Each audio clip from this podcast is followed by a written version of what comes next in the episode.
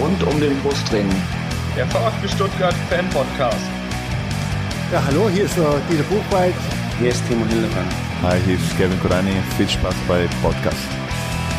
Wir werden den Weg in die Bundesliga gehen mit Respekt, mit Demut als Aufsteiger, aber wir kommen da, um zu bleiben.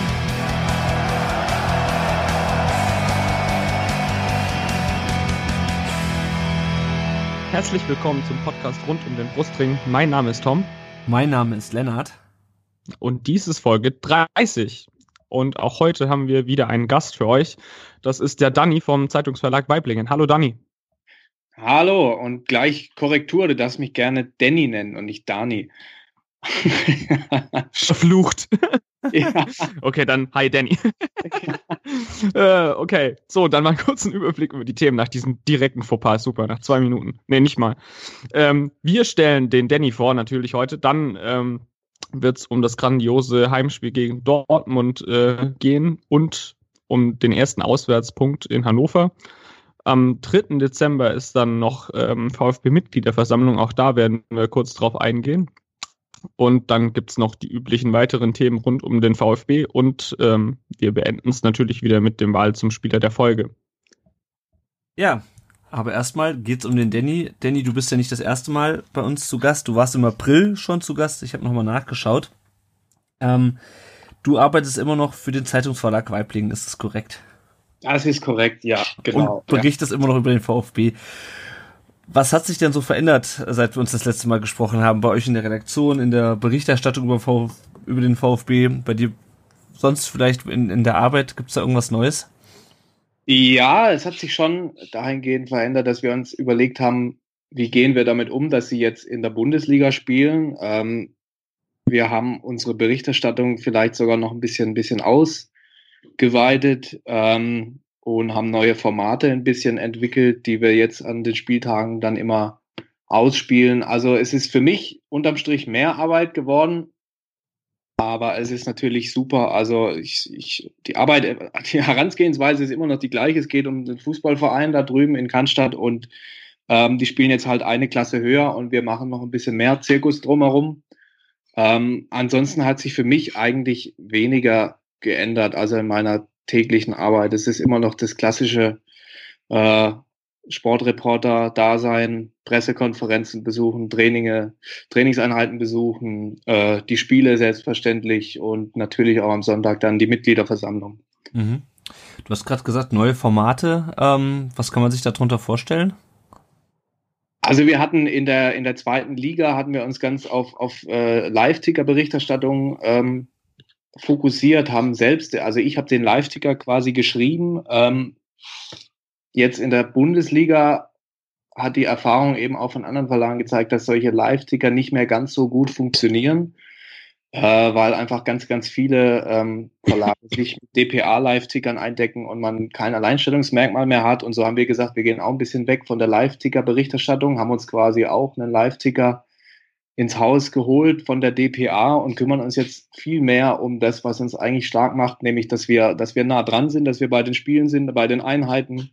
Mhm. Wir schreiben Einzelkritiken, wir haben so ein Format entwickelt, das sich ZVW-Analyse nennt, wo wir einfach die Spiele kurz aufdröseln, wo wir sagen, okay, das war so die Spielidee, die Taktik, das war die Formation, das war dann der Spielentscheider und natürlich dann auch um alles, was dann danach kommt, noch Nachdreher zum Spiel und Stimmen aus der Mixzone. Also da haben wir uns dann ein bisschen gelöst vom reinen Live-Ticker-Schreiben hin zu mehr Analyse, mehr Tiefe, weil das uns dann eben auch von anderen Verlagen abhebt und das funktioniert ganz gut. Ist für mich aber unterm Strich auch deutlich mehr Arbeit an einem, an einem Spieltag. Mhm. Also habt ihr auch ihr durch den durch den Aufstieg des VfB äh, wesentlich mehr Arbeit jetzt bekommen als vorher, oder? Ja, das hat auch damit zu tun, dass einfach die Pressetribüne ist wieder gerammelt voll. Also jetzt letzte, letzte Woche, als sie gegen Dortmund gespielt haben, da äh, war jeder Platz besetzt. Das war in der zweiten Liga, ich glaube, ein einziges Mal der Fall. Das war das Aufstiegsspiel dann gegen Würzburg. Ansonsten ähm, war das eher dünn besucht. Also die Konkurrenz was es ja dann auch schlussendlich ist, ist deutlich größer geworden. Das mhm. Interesse ist wieder da am VfB, die Süddeutsche kommt, die, die FAZ kommt, der Kicker sowieso. Ähm, also das Medieninteresse insgesamt ist einfach größer geworden und da haben wir uns dann eben, auch wenn wir ein kleiner Verlag sind, angepasst und eben gesagt, okay, wir ziehen das voll mit und machen eben auch ein bisschen ausführlicher und mehr Berichterstattung. Mhm. Plant ihr denn auch so wie der, äh, wie die Stuttgarter Zeitung Stuttgarter Nachrichten Podcast oder seid ihr eher noch, äh, wie, wie ist das Gegenteil von crossmedial, single-medial, nicht crossmedial unterwegs? Also man muss ja dazu sagen, dass wir, ähm, dass die Stuttgarter Nachrichten sind unsere Partnerzeitung. Mhm. Ähm, also die Artikel und die ganzen äh, Berichterstattungsgeschichten, die ich drehe, die, die werden nur auf Online ausgespielt. Das mhm. funktioniert auf unserer Seite für zvw.de. Und alles, was ähm, in Printberichterstattung läuft, bekommen wir von den Stuttgarter Nachrichten. Also mhm. mit Print mal nichts am Hut, es sei denn, es lässt sich irgendwie ein, ein Lokalbezug herstellen. Dann schreibe ich auch für den, für den Print-Sportteil mhm. was. Ähm, was jetzt Podcasts angeht, das ist bei uns noch ganz, ganz, ganz in weiter Ferne. Ich finde es ein cooles Format, was die Kollegen da machen von Stuttgarter Nachrichten. Das gefällt mir sehr gut. Ähm, aber das hat bei uns halt auch mit Ressourcen zu tun. Also mhm. Ich mache VfB-Berichterstattung quasi alleine. Das ist ein immenser Zeitaufwand. Und wenn man dann noch äh, irgendwie sich noch mal mehr neue Formate ausdenkt, die man dann auch bespielen muss und jede Woche äh, ja, mit Inhalten füllen muss, dann ist das aktuell für uns nicht, nicht zu machen. Mhm. Das heißt, sich liest man auch äh, nach wie vor weiterhin eher online als, als im Print. Ja, definitiv. Also mhm. das, ich würde mal sagen, 90 Prozent, 95 Prozent vielleicht sogar eher meiner, meiner Texte sind für, für die Online-Seite. Ähm, da wir eben, wie gerade schon erwähnt, die Printtexte von den Kollegen Preis, Ubina, Hinrichsen, aber von der STN, STZ Gemeinschaftsredaktion haben. Hm. Ja, schön. Ähm, noch eine kleine private Frage. Du bist weiterhin, habe ich das richtig in, Erinnerung, eher Dortmund-Sympathisant? Hatte ich das richtig in ja, Erinnerung? Ja, auch, nach diesem Wochenende bin ich noch äh, Sympathisant. Sehr schön, weil ich glaube. Ich geändert, ja. Ich glaube, wenn äh, Tom, du keine weiteren Fragen an den Danny mehr hast, hätten wir damit schon die perfekte Überleitung ähm, zu unserem zu unserem zweiten Thema, denn ich denke, da wir dich schon im April ausführlich vorgestellt haben, können wir das diesmal ein bisschen kürzer halten. Tom, hast du noch Fragen an den Danny? Nein, aktuell nicht. Dann würde ich sagen, nimm doch diese Überleitung und lauf los damit. dann dann laufe ich quasi alleine aufs Tor zu und äh, leite somit äh, den Rückblick auf die letzten beiden Spiele ein. Du meinst so wie Shadrach Das ist so. Äh, genau. ja, genau, das war das ähm, Heimspiel gegen Dortmund, das wir 2 zu 1 gewonnen haben und das Auswärtsspiel in Hannover, das wir 1 zu 1 nicht gewonnen, sondern gespielt haben. Ähm, ja, fangen wir mit Dortmund an. Ähm, ging ja ganz gut los nach dem äh, lustigen Rückpass von ähm, Bartra auf Birki. Das Ding hat Akolo äh, dann ja zum Glück eiskalt ausgenutzt. Ähm, dann gab es einen Elfmeter für Dortmund nach Handspiel von Pavard. Ähm, bisschen, ich weiß gar nicht, ich glaube, es war ein bisschen unglücklich eigentlich irgendwie, aber trotzdem äh, habe hab ich mir mal wieder die Hand äh, an den Kopf gehauen, als, als Pavard dann doch wieder irgendwie so einen Bock reingehauen hatte. Ähm, dann hat äh, Brecalo das 2-1 gemacht nach äh, genialem Zuspiel von Özcan. Und ähm, ja, eigentlich hätten wir noch höher gewinnen können ähm, muss man sagen, haben einige Chancen liegen lassen. An sich kann man, glaube ich, wieder Ötchan ähm, hervorheben. Ähm, Ziele auch wieder ganz gut. Gentner war zum ersten Mal nach seiner Verletzung zum Glück wieder dabei, was man meiner Meinung nach ähm, direkt gesehen hat. Ähm, was gibt's denn noch? Insua fand ich noch stark. An sich, ja, ein ganz gutes Spiel. Wie habt ihr gesehen? äh, sorry. ja, äh, Danny, vielleicht erstmal aus ähm, Berichterstatter und teilweise auch Gästesympathisant-Sicht. Wie hast du das Spiel gesehen? Das war ein super Spiel. Das war ein Flutlichtspiel, Freitagabend, ausverkauftes Haus äh, gegen Dortmund. Äh, ein, ein, richtiges Highlight. VfB hat hochverdient gewonnen, das ist richtig gesagt, hätte auch höher noch gewinnen können, vielleicht sogar müssen. Ähm, ich als Dortmund-Sympathisant war natürlich ein bisschen geschockt, gerade ob der zweiten Halbzeit, wie, wie, wie zahnlos doch der BVB war, wie ideenlos und ähm, ja, nichtsdestotrotz, also während des Spiels war ich jetzt da nicht als Fan, sondern als Berichterstatter und muss halt dann da festhalten, dass der VfB das Ding hochverdient gewonnen hat. Sie haben ähm, mal wieder gezeigt, dass sie eine neue Taktik spielen können, ein neues System spielen können Ähm, ich glaube, ich habe den VfB noch nie so, so aggressiv eine mannorientierte Verteidigung spielen sehen wie an diesem Freitagabend. Das hat mich schon schwer beeindruckt. Gentner fand ich auch sehr, sehr überraschend. Damit habe hab ich ehrlich gesagt überhaupt nicht gerechnet. Äh, wobei, als dann klar war, dass er im Kader steht, habe ich mir gedacht, okay, wenn er ihn in den Kader nimmt, dann traue ich es ihm auch zu, dass er ihn von Anfang an spielen lässt. Ja. Ich sehe es ähnlich. Ich fand auch, man hat sofort gemerkt, da ist wieder einer im, im Zentrum, der die, die Fähne in der Hand hält und auch zieht. Der hat ein richtig starkes Spiel gemacht, einfach als, als wäre er nie weg gewesen. Hat mich schwer beeindruckt. Und sonst, ja, war das so ein Abend, wo es einfach mal an der Zeit war, für den VfB wieder eine große Truppe zu schlagen. Dortmund angenockt, nicht in Hochform. Spiel läuft perfekt, startet mit diesem, mit diesem, mit dieser Slapstick-Einlage von Birki und Batra. Das nimmt man dankend an dann kriegt man eigentlich auch verdient den Ausgleich. Erste Halbzeit fand ich, war es noch sehr ausgeglichen. Ich fand auch den Elfmeter-Pfiff berechtigt. War für mich ein klares Handspiel von Pavard.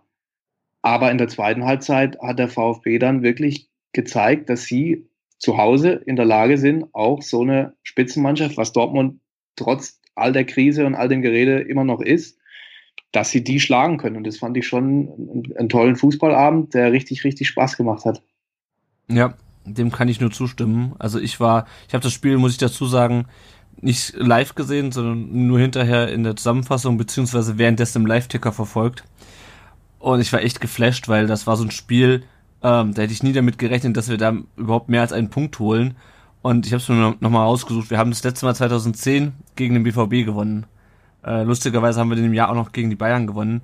Ähm, aber das, unterstre das unterstreicht einfach, wie lang das her ist, dass wir mal so wirklich so einen großen geschlagen haben. Also wir haben zwischendurch mal gegen Wolfsburg gewonnen, die auf Platz 4 waren und Schalke, die auch mal dann auf Platz 4 standen zu dem Zeitpunkt.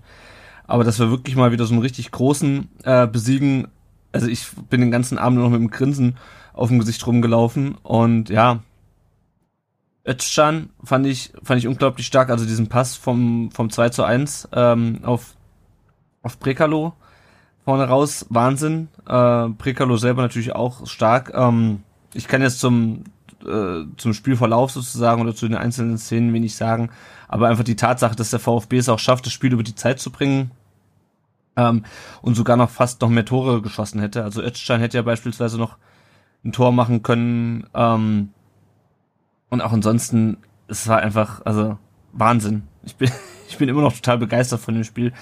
Zumal wir auch einfach nicht mit den, mit den Punkten gerechnet haben. Und ähm, ja, und vor allem, dass der VfB dann nach dem Ausgleich wieder zurückkommt. Also das kann ja auch, sowas kann einem ja auch durchaus mal so einen Knacks ähm, beibringen, so ein, so ein Elfmeter, den man dann kassiert, äh, der auch, glaube ich, direkt vor der, vor der Pause kam, wenn ich es richtig in Erinnerung habe.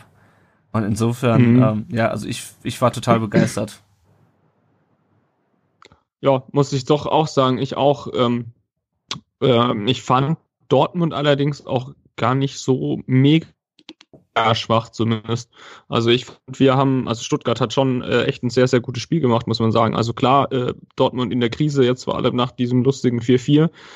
Ähm, aber ich, ich fand Dortmund jetzt nicht so schwach, also, oder beziehungsweise eher erst dann in der zweiten Halbzeit, wo sie dann langsam, glaube ich, ja, nennen wir es drüber nachgedacht haben, was, was da gerade eigentlich passiert. Ich, ich fand, da, da hat dann mal so, so eine Lähmung so ein bisschen eingesetzt. Ähm, es gab ja auch noch diese, äh, diese Situation mit Jamolenko. Ähm, da macht er ja, glaube ich, sogar das Tor, aber kriegt Handspiel abgepfiffen. War es für euch zu Recht abgepfiffen? Ich denke ja, ich denke, es war zu Recht abgepfiffen, aber das war, das war so ein Spiel, da ist alles für den, für den VfB gelaufen. Man ist früh in Führung gegangen durch einen, einen Torwartfehler, Abwehrspieler, da hat überhaupt nichts gepasst.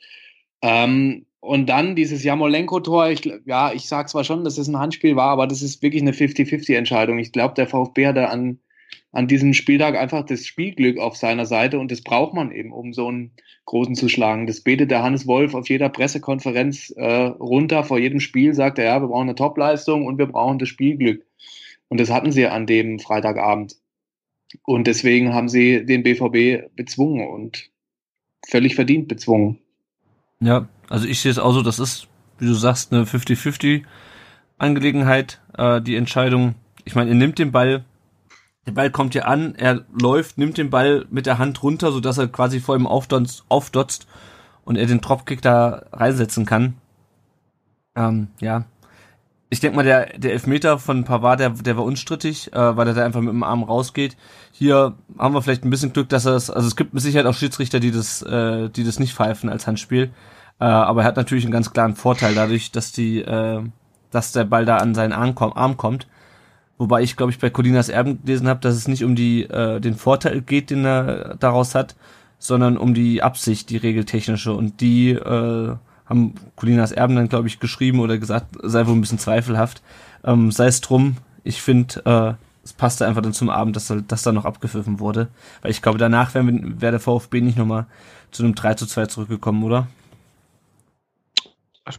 Schwer zu sagen. Bei dem Spiel war, glaube ich, irgendwie alles möglich, aber ja, wahrscheinlich eher nicht. Ja. Ja, also was mir ansonsten auch noch gut gefallen hat, ja. Nee, war, war lustig. Ich fand die Pause cool. Mach weiter. Muss ja mal eine Pause machen können. Ja, ich finde auch. Ja.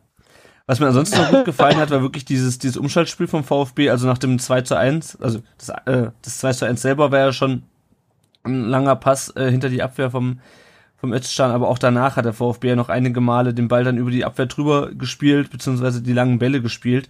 Ähm, das hat echt gut geklappt, muss ich sagen. Das ist vielleicht auch so ein, so ein Schlüssel für den VfB gegen so Mannschaften, die ein bisschen weiter aufgerückt sind, wie das der BVB in dem Spiel war, dann einfach diese schnellen, langen Bälle zu spielen. Die müssen dann natürlich auch ankommen und äh, man muss dann natürlich auch seine Chancen verwerten. Also ich meine, Prekalo wurde ja beim 2-1 auch kurz abgedrängt, bevor er dann zwei Spiele auf einmal getunnelt hat.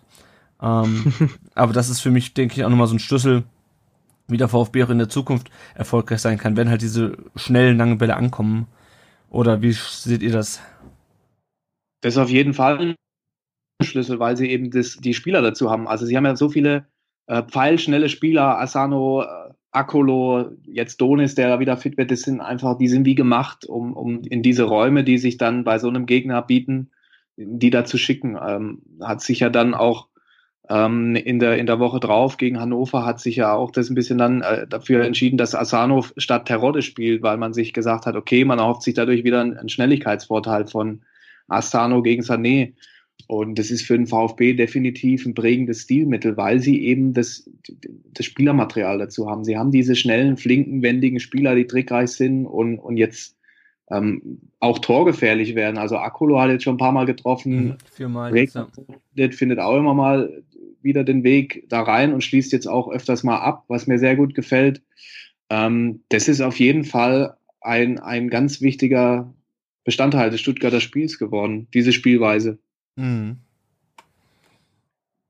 Ja, jetzt ist die Frage, ist dort, war der VfB so stark oder war Dortmund so schwach in dem Spiel? Und was ist generell, vielleicht kannst du ein bisschen aus äh, Anhängersicht oder Sympathisantensicht noch berichten, was ist momentan eigentlich los beim, bei Borussia Dortmund, Danny?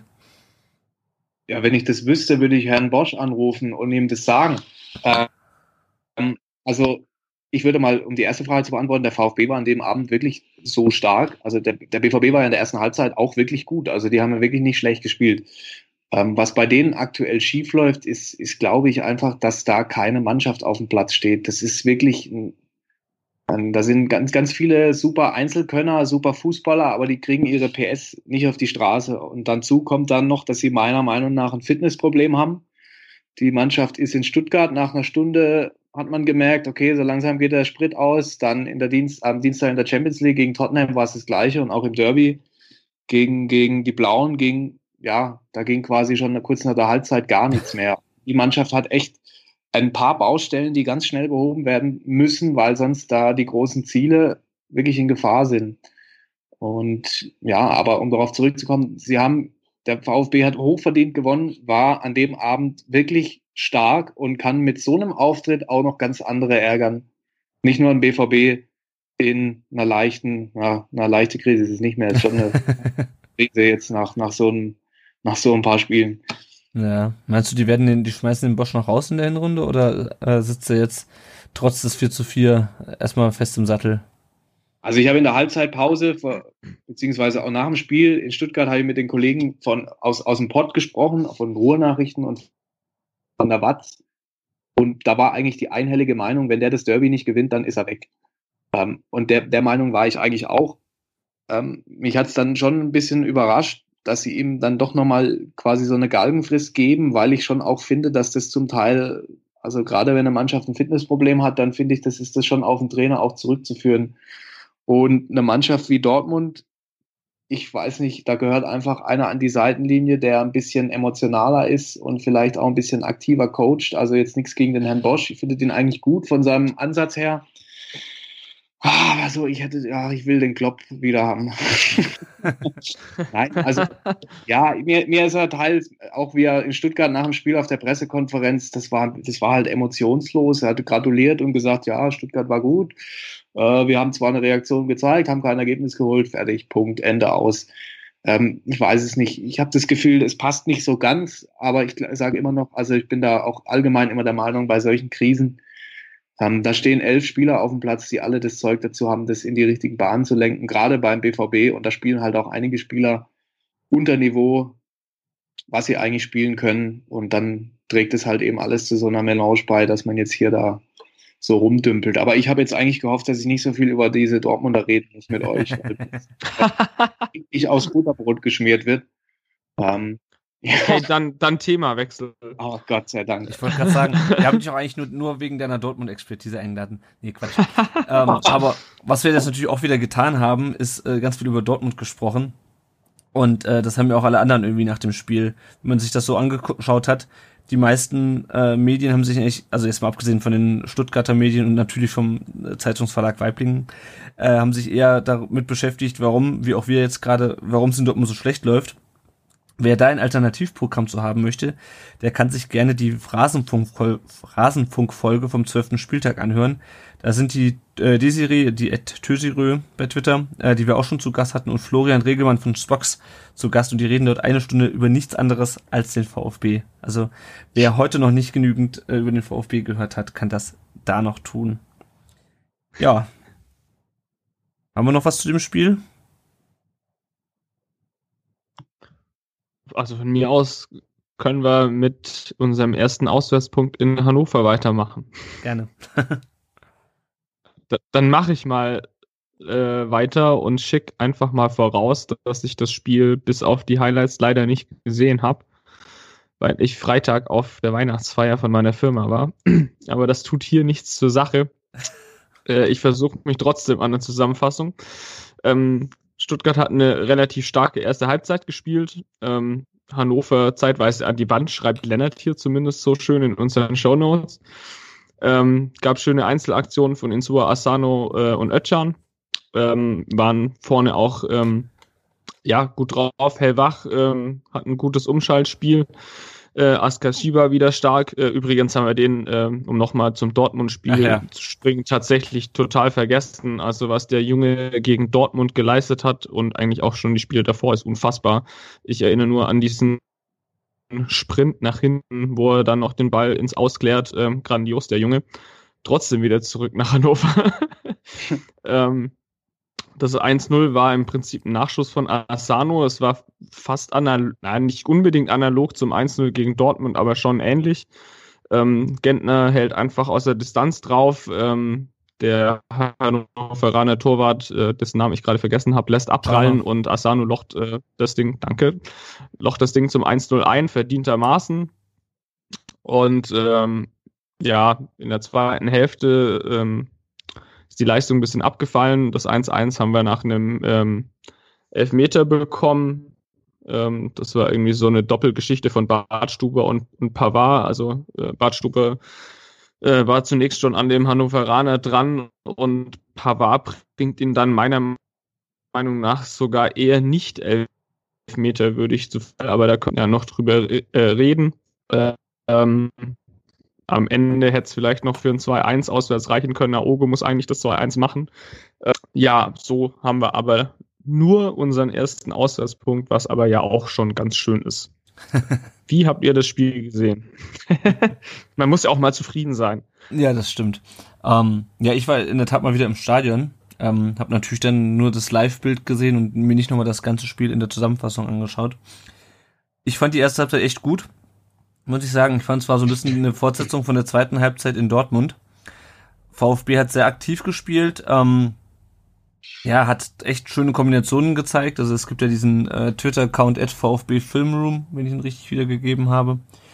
Ja, nochmal so ein paar Szenen auch rausgeschnitten hat. Also beispielsweise diese Pirouette von Insua ähm, oder der Hackenpass von, ich glaube, Asano auf Özcan, wo Özcan dann... Asano, Asano war das, das habe ich auch gesehen. Ja. ja, genau, wo er den Ball dann ganz knapp neben Pfosten setzt. Also wirklich schön, wurde dann auch zu Recht mit dem 1 zu 0 gekrönt. Ähm, ja, wo halt Gentner draufhält, Schauner hält nicht fest und Asano ist dann da, wo ein Stürmer stehen muss. Also so ein bisschen wie das 1-0 äh, gegen Dortmund auch, wo dann halt auch Akolo einfach da vorne bleibt, wartet äh, und dann halt die Chance sieht und auch nutzt, als dann äh, der Ball von ähm, vom Tor vom Torhüter zu ihm zurückprallt.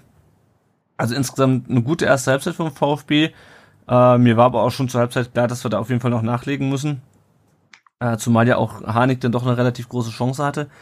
Ja, und in der zweiten Halbzeit haben sie irgendwie ein bisschen den Fuß vom Gas genommen. Ähm, mag vielleicht auch ein bisschen mit den gelben Karten zu tun gehabt haben, die sie bekommen haben. Also ich glaube, Özcan hatte eine Pavard, Bartstuber und letzten habe ich vergessen. Auf jeden Fall, ähm, ich weiß nicht, ob das daran lag, dass sie so ein bisschen ähm, ein bisschen dem Fuß vom Gas gegangen sind. Auf jeden Fall kam es dann irgendwie, wie es kommen musste. Äh, der Elfmeter zum 1-1. Ich ähm, weiß nicht, also es sind eigentlich zwei Fouls, die nicht so richtig äh, zum Elfmeter führen, äh, aber irgendwie dann doch, wenn man sich überlegt, wie unbeda oder wie ungeschickt beide da rangehen, also ich weiß nicht, Bartstuber stochert da so ein bisschen rum, dann kommt Pavard von hinten, spielt zwar den Ball, in, eine Zehntelsekunde später stolpert aber auch der Hannoveraner über sein Bein. Also ich fand es einfach ein bisschen unbeholfen. Ähm, vom Spielverlauf her, denke ich mal, war das Unentschieden auf jeden Fall gerechtfertigt und auch äh, zum Ende hin. Ähm, der VfB hätte stimmt durch Auge noch das 2-1 machen können, aber irgendwie, es passte so vom, vom ganzen Spielverlauf. Also ich war jetzt mit dem 1 1 nicht unbedingt äh, unzufrieden. Ähm, klar sind, wären drei Auswärtspunkte schöner gewesen als nur einer. Aber ich habe es auch schon im Blog geschrieben, das ist ein Ergebnis, mit dem kann ich leben. Ähm, einfach so, wie das Spiel gelaufen ist. Ich weiß nicht, wie du es siehst, Danny das war einfach ein gerechtes Remis. Der VfB hat gut gespielt in der ersten Halbzeit und Hannover hat gut gespielt in der zweiten Halbzeit. Also klar, ähm, ihr habt den Spielverlauf jetzt beide schon ähm, runtergebetet. Also dem ist nicht arg viel hinzuzufügen. Vielleicht noch zum Elfmeter. Das, ich sehe das auch so, dass das eigentlich, ja, das sind vielleicht so zwei halbe Fouls, zwei halbe Elfmeter würdig reife Fouls und das gibt dann halt in der Summe ein Elfer. Das war ein bisschen unnötig. Aber nichtsdestotrotz waren sie einfach zu passiv. Das haben auch alle nach der Partie haben das bestätigt oder gesagt, dass man da zu sehr vom Gas gegangen ist, eben auch, weil Hannover sehr viel Druck gemacht hat. Die haben zu Hause gespielt, waren hinten gelegen, haben ein bisschen umgestellt und haben einfach äh, einen besseren Zugriff aufs Spiel bekommen. Und das war ein gerechtes Remis, das war ein verdienter erster Auswärtspunkt. Und ich glaube, Hannes Wolf hat es danach richtig gesagt. Also wer, also aus seiner Perspektive, wir haben jetzt vier Punkte aus den Spielen gegen Dortmund und Hannover. Das ist doch mal ganz ordentlich und, damit trifft er eigentlich genau den Nagel auf den Kopf. Das, das ist wirklich okay. Also ich glaube in Hannover, mein äh, BVB hat ja da auch, sagt, zwei Wochen davor äh, verloren, da kriegen noch ganz andere Probleme. Das ist nämlich auch eine richtig gute Mannschaft, die richtig was kann, die gut Fußball spielt, die ein gutes System haben. Ähm, und dementsprechend, ich fand die erste Halbzeit richtig, richtig interessant, weil eben beide Teams quasi sich einander gespiegelt haben, was die Spielsysteme anging. Das war eine richtige Ballhatz im Mittelfeld, viele Zweikämpfe, intensive Zweikämpfe. Man hat sich keinen Zentimeter Raum gegönnt. Das war richtig, richtig spannend. Und wenn man dann das alles nur unter dem Gesichtspunkt sieht, dass es eigentlich zwei Aufsteiger waren, ähm, sieht man mal, wie stark diese Liga ist, ähm, weil das sind zwei richtig, richtig gute Aufsteiger gewesen. Und dann, wie ihr schon gesagt habt, klar, Torwartfehler 1-0. Ich habe noch ein bisschen Bammel gehabt, dass Asano den auch äh, an Schauner, der am Boden liegt, auch vorbeibringt. hat, er dann, hat er dann ja geschafft. Und dann, wie gesagt, zweite Halbzeit, Hannover macht Druck, VfB ein bisschen zu passiv. Sie kriegen verdient den Ausgleich, haben zwar noch die große Chance, aber ich glaube, wenn Augo den drückt und sie da als Sieger vom Platz gehen, dann müssen wir alle dann doch davon schreiben, dass es ein bisschen ein glücklicher Auswärtssieg mhm. war. Also ich glaube, es ist alles in Ordnung, so wie es gelaufen ist. Hm. Tom, wie siehst du es? Wie äh, du hast äh, in der Zusammenfassung sozusagen oder ohne das Spiel gesehen zu haben, wie ist so deine Stimmung nach dem 1-1? Äh, mich hat das 1-1 dann äh, tatsächlich ohne was zu sehen dann doch ein bisschen aufgeregt. Aber jetzt so im Nachhinein objektiv betrachtet war es, glaube ich, dann ja ein vernünftiges Spiel. Also wie gesagt, ich habe nur die Zusammenfassung gesehen und die war für mich äh, relativ vernünftig, würde ich sagen. Also jetzt ist zumindest mal dieser schreckliche Auswärtsfluch vorbei. Da kann hoffentlich jetzt dann niemand mehr ankommen. Und ähm, ja, nee, ansonsten äh, pff, bin zufrieden damit. Ich hätte gegen Hannover eigentlich gern gewonnen, weil direkt, äh, ein direkter Konkurrent nicht unbedingt, aber zumindest Mitaufsteiger. Ähm, aber hätt, hätten wir in der letzten Folge, hätte mir da jemand gesagt, dass wir aus den zwei Spielen vier Punkte holen, hätte ich blind und sofort und mit Genuss unterschrieben. Von dem her alles in Ordnung. Und ich finde, wir waren auch in beiden Spielen durchaus stark und man sieht, ähm, dass die Mannschaft sich schon weiterentwickelt. Und das finde ich sehr, sehr, sehr positiv. Hm. Ja, ich finde, man muss ja auch mal sehen, dass Ginczek und Akolo ja sich während des Dortmund-Spiels verletzt haben und wir dann vorne quasi mit Prekalo, Asano und Özcan gespielt haben. Und wenn vor der Saison uns jemand gesagt hätte, also ihr müsst dann gegen Hannover mit Prekalo, Asano und Özcan vorne spielen, hätten, glaube ich, die Hände über den Kopf zusammengeschlagen. Mittlerweile ist das gar nicht so eine schlechte Offensivreihe. Ich meine, klar, mit Akolo und Ginczek wäre es vielleicht noch besser und vielleicht noch einem Simon Terodde, der auch trifft. Ähm, aber ich, auch die drei haben es voll geschafft, in der ersten Halbzeit Hannover ganz schön durcheinander zu wirbeln. Insofern, ähm, ja, und wahrscheinlich war dann auch am, am Ende irgendwann offensiv die Luft raus. Terodde kam ja dann relativ spät. Aogo und Ailton kamen dann noch rein, so dass wir am Ende dann irgendwie drei Linksverteidiger äh, nominell zumindest auf dem Platz hatten. Ähm, liegen dann vielleicht auch ein bisschen damit zusammen. Was mich ein bisschen geärgert hat, ist die äh, gelbe Karte für Bartstuber, wenn ich es richtig gesehen habe, wegen Ball wegschlagen. Ich habe es, wie gesagt, nur im Stadion gesehen, aber äh, es sah aus wie äh, gelb wegen Ball wegschlagen. Ich, also ich finde ich, für einen Innenverteidiger, der ja durchaus mal mit einer gelben Karte aus dem Spiel rausgeht, fand ich das schon ziemlich leichtsinnig. Ich weiß nicht, ob ihr die Szene besser gesehen habt. Ich habe es, wie gesagt, nur im Stadion gesehen. Das war so, wie du es gesehen hast. Das war einfach saudämlich. Also ich bin da bei dir, wenn sich ein so erfahrener Innenverteidiger wegen so einem, so einem Scheiß äh, eine gelb, gelbe Karte abholt, die vielleicht irgendwann mal wehtut, weil es die fünfte ist, ähm, habe ich auch wenig Verständnis für. Wenn der mal ein taktisch cleveres Foul begeht, um einen Konter zu unterbinden, da sagt kein Mensch was, aber wegen Ball wegschlagen, das ist mir dann doch ja, das ist einfach dämlich. Ja. Ja, aus Hannover haben wir natürlich noch ein weiteres Thema, äh, was wir in dieser Folge kurz ansprechen können, hat mit einem ehemaligen VfB-Mitarbeiter zu tun. Wir versuchen ja, haben wir auch in der letzten Folge schon getan, auch immer noch mal ein bisschen zum Gegner zu blicken. Ähm, Horst Held ist im Gespräch mit dem ersten FC Köln. Äh, mitten in der Saison äh, hat er gesagt, er möchte unbedingt mit Köln sprechen, weil das sei sein Heimatverein. Mich äh, erinnert dieser, dieser Wechsel mitten in der Saison oder dieser, diese Wechselgedanken ähm, so ein bisschen daran, wie Horst Held damals mitten in der Vorbereitung des, äh, mitten in der Saisonvorbereitung des VfB, äh, vom VfB zu Schalke gewechselt ist. Ähm, ja, also ich finde es ein bisschen seltsam, so mitten in der Saison äh, plötzlich Gespräche mit wem anders zu führen. Ich meine, wenigstens ist er, ähm, ist er da transparent und sagt das auch. Ähm, ich hat, glaube ich, Kind gesagt, nee, Held bleibt hier. Ähm, ja, ich weiß nicht, wie, wie ihr das seht oder ob, euch, ob ihr euch überhaupt mit Hostel beschäftigt habt. Ich fand es nur ein bisschen amüsant. Ich fand es inter interessant und weniger amüsant, weil es eben so ein richtig, also es ist ja ein wahnsinnig offener Flirt. Also das war total ungewöhnliches, so zu sagen, ja, klar, wollte ich schon immer mal hin und tralala und ich spreche mit denen. Ähm, das kommt ja in der Bundesliga nicht, nicht alle Nase lang vor.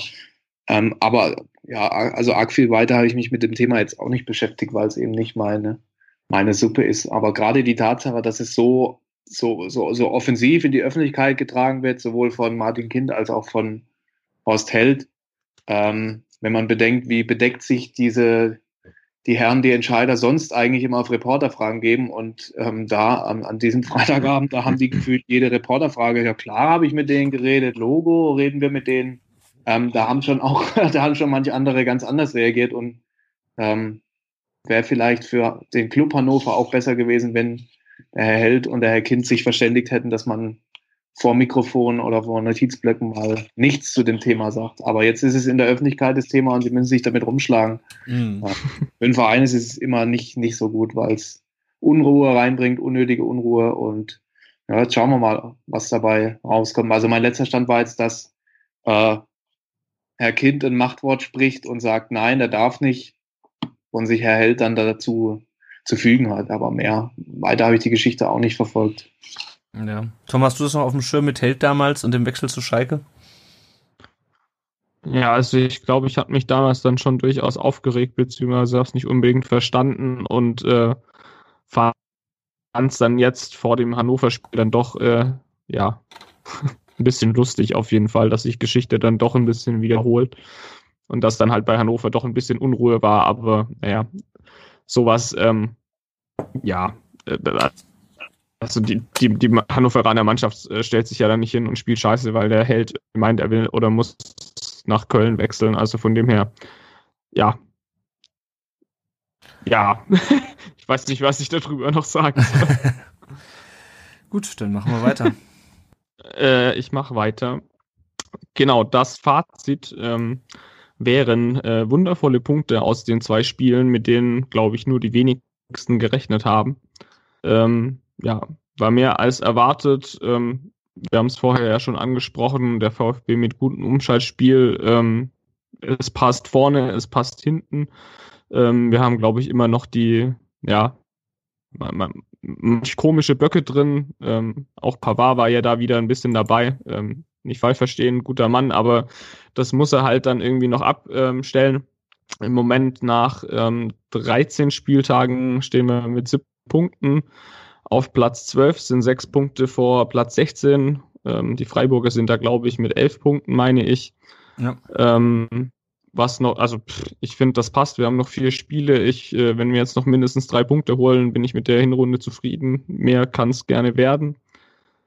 Ähm, ja, Thema Terode können wir vielleicht noch ansprechen, ist gegen Dortmund auf der Bank geblieben.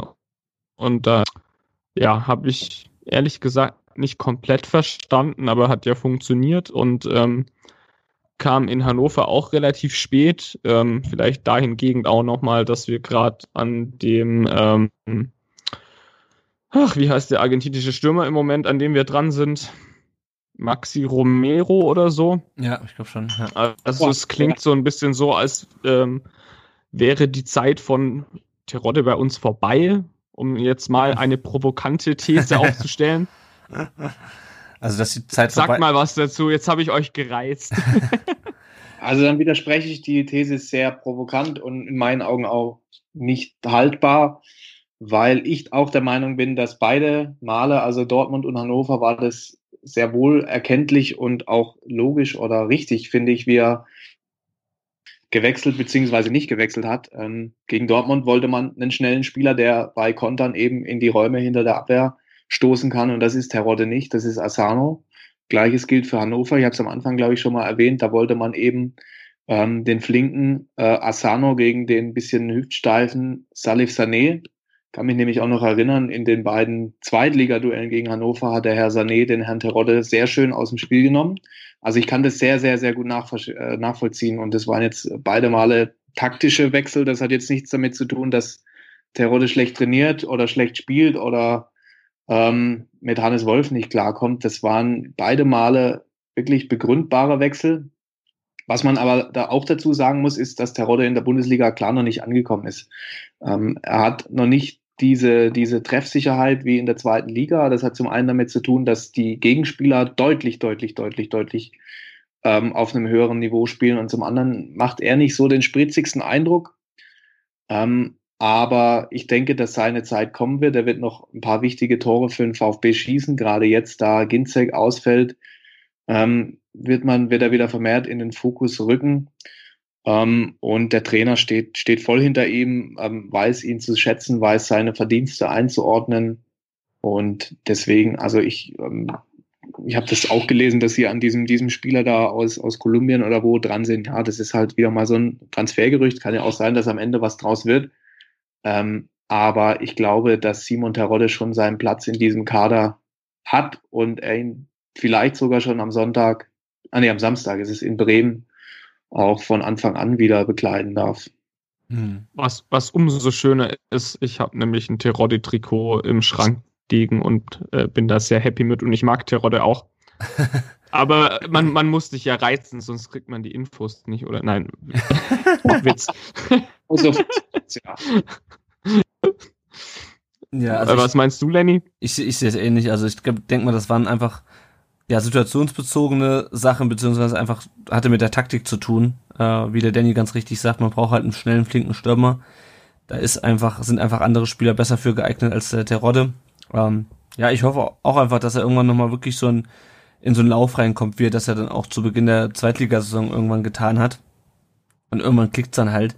Aber ich denke auch, dass er in der ersten Liga nicht wie in der zweiten Liga der unangefochtene äh, Stammspieler vorne sein wird. Der wird auch immer mal wieder situativ eingesetzt werden. Jetzt gegen die beiden Gegner hat's halt nicht gepasst. Gegen andere Gegner kann's dann wieder passen. Ähm, ja, aber wie auch Hannes Wolf ja vor der Saison gesagt hat, es hat keiner seinen Stammplatz sicher.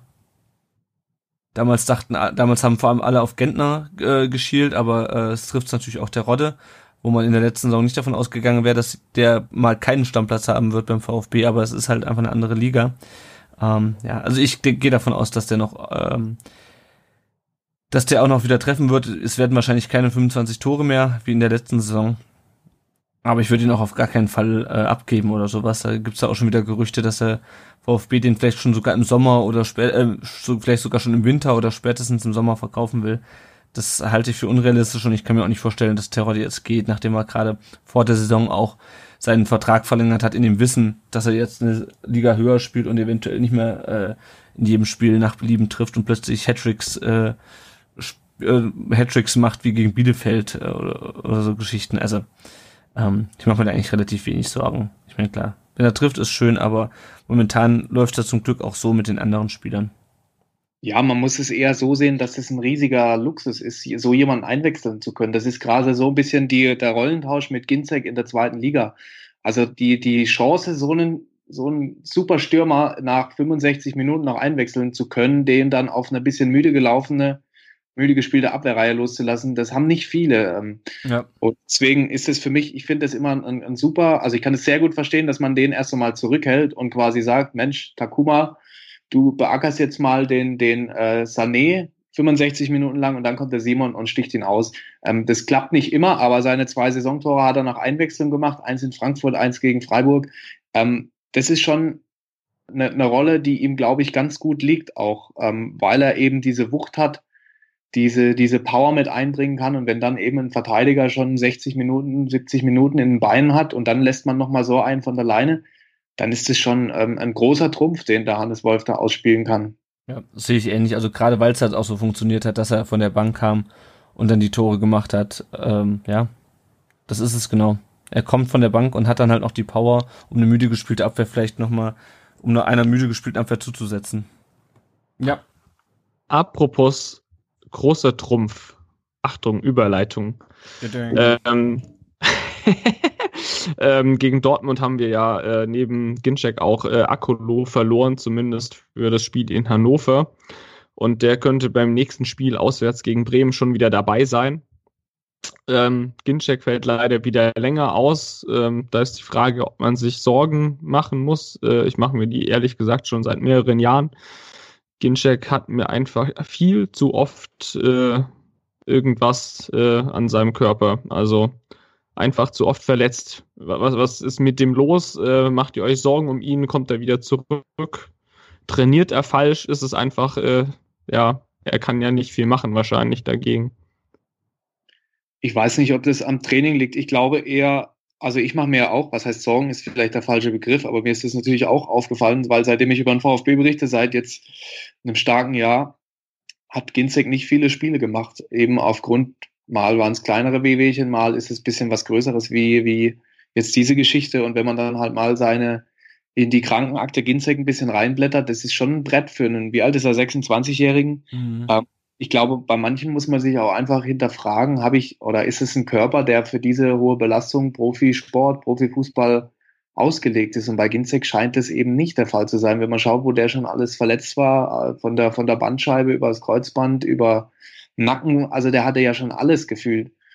Und das, es, es hindert halt immer, ihn an, an, in so einen Spielrhythmus zu kommen, der halt ungemein wichtig ist. Spielpraxis ist ein ganz, ganz, ganz wichtiger Faktor. Und das kriegt er einfach nicht, weil sein Körper einfach zu anfällig ist. Ich, ich kann mir nicht vorstellen, dass es am Training liegt. Also ich kann mir, ich kann mir das nur so erklären, dass es eben manche Körper gibt. Das ist ja auch in der, in der Hobbymannschaft so. Da gibt es halt manche, die haben, die sind anfällig für Verletzungen, die sind nicht so robust. Und ja, im, im, im Hobbybereich, ja, da trinkt man drei Weizen und spielt dann weiter. Im Profibereich da, da, ähm, da wird's dann halt äh, kabbelig. Und also ich sage immer, wenn ich mit Kollegen darüber spreche, also den Körper von Daniel Ginzek möchte ich im Alter von 45 Jahren nicht haben, weil der, der Mann dann in dem Alter vermutlich beim Treppensteigen Schmerzen hat und der nicht so viel Freude haben wird. Ähm, ich finde es schade, ich kann mich noch erinnern, es war auch in der zweiten Liga, da hatten wir es mal mit Hannes Wolf über Ginzek und der vertritt die Meinung, wenn Ginzek nicht diesen, diesen verletzungsanfälligen Körper hätte, wäre der Nationalspieler, deutscher Nationalspieler, unangefochten. Und ich glaube, die kann man teilen, weil er hat ja eine unglaubliche Veranlagung, also ein bulliger Angreifer, der auch noch technisch stark ist, ein super Kopfballspiel. Ähm, es ist einfach ein bisschen schade, weil er nicht so viel spielt, weil er so ein toller Fußballer ist. Und man sieht es ja immer, wenn Terodde und Ginzek mal beide fit sind auf einem Niveau, dann spielt Ginzek, weil er eben, das finde ich auch, der bessere Fußballer ist, der die bessere Technik hat ein Stück weit, vielleicht der komplettere Stürmer ist.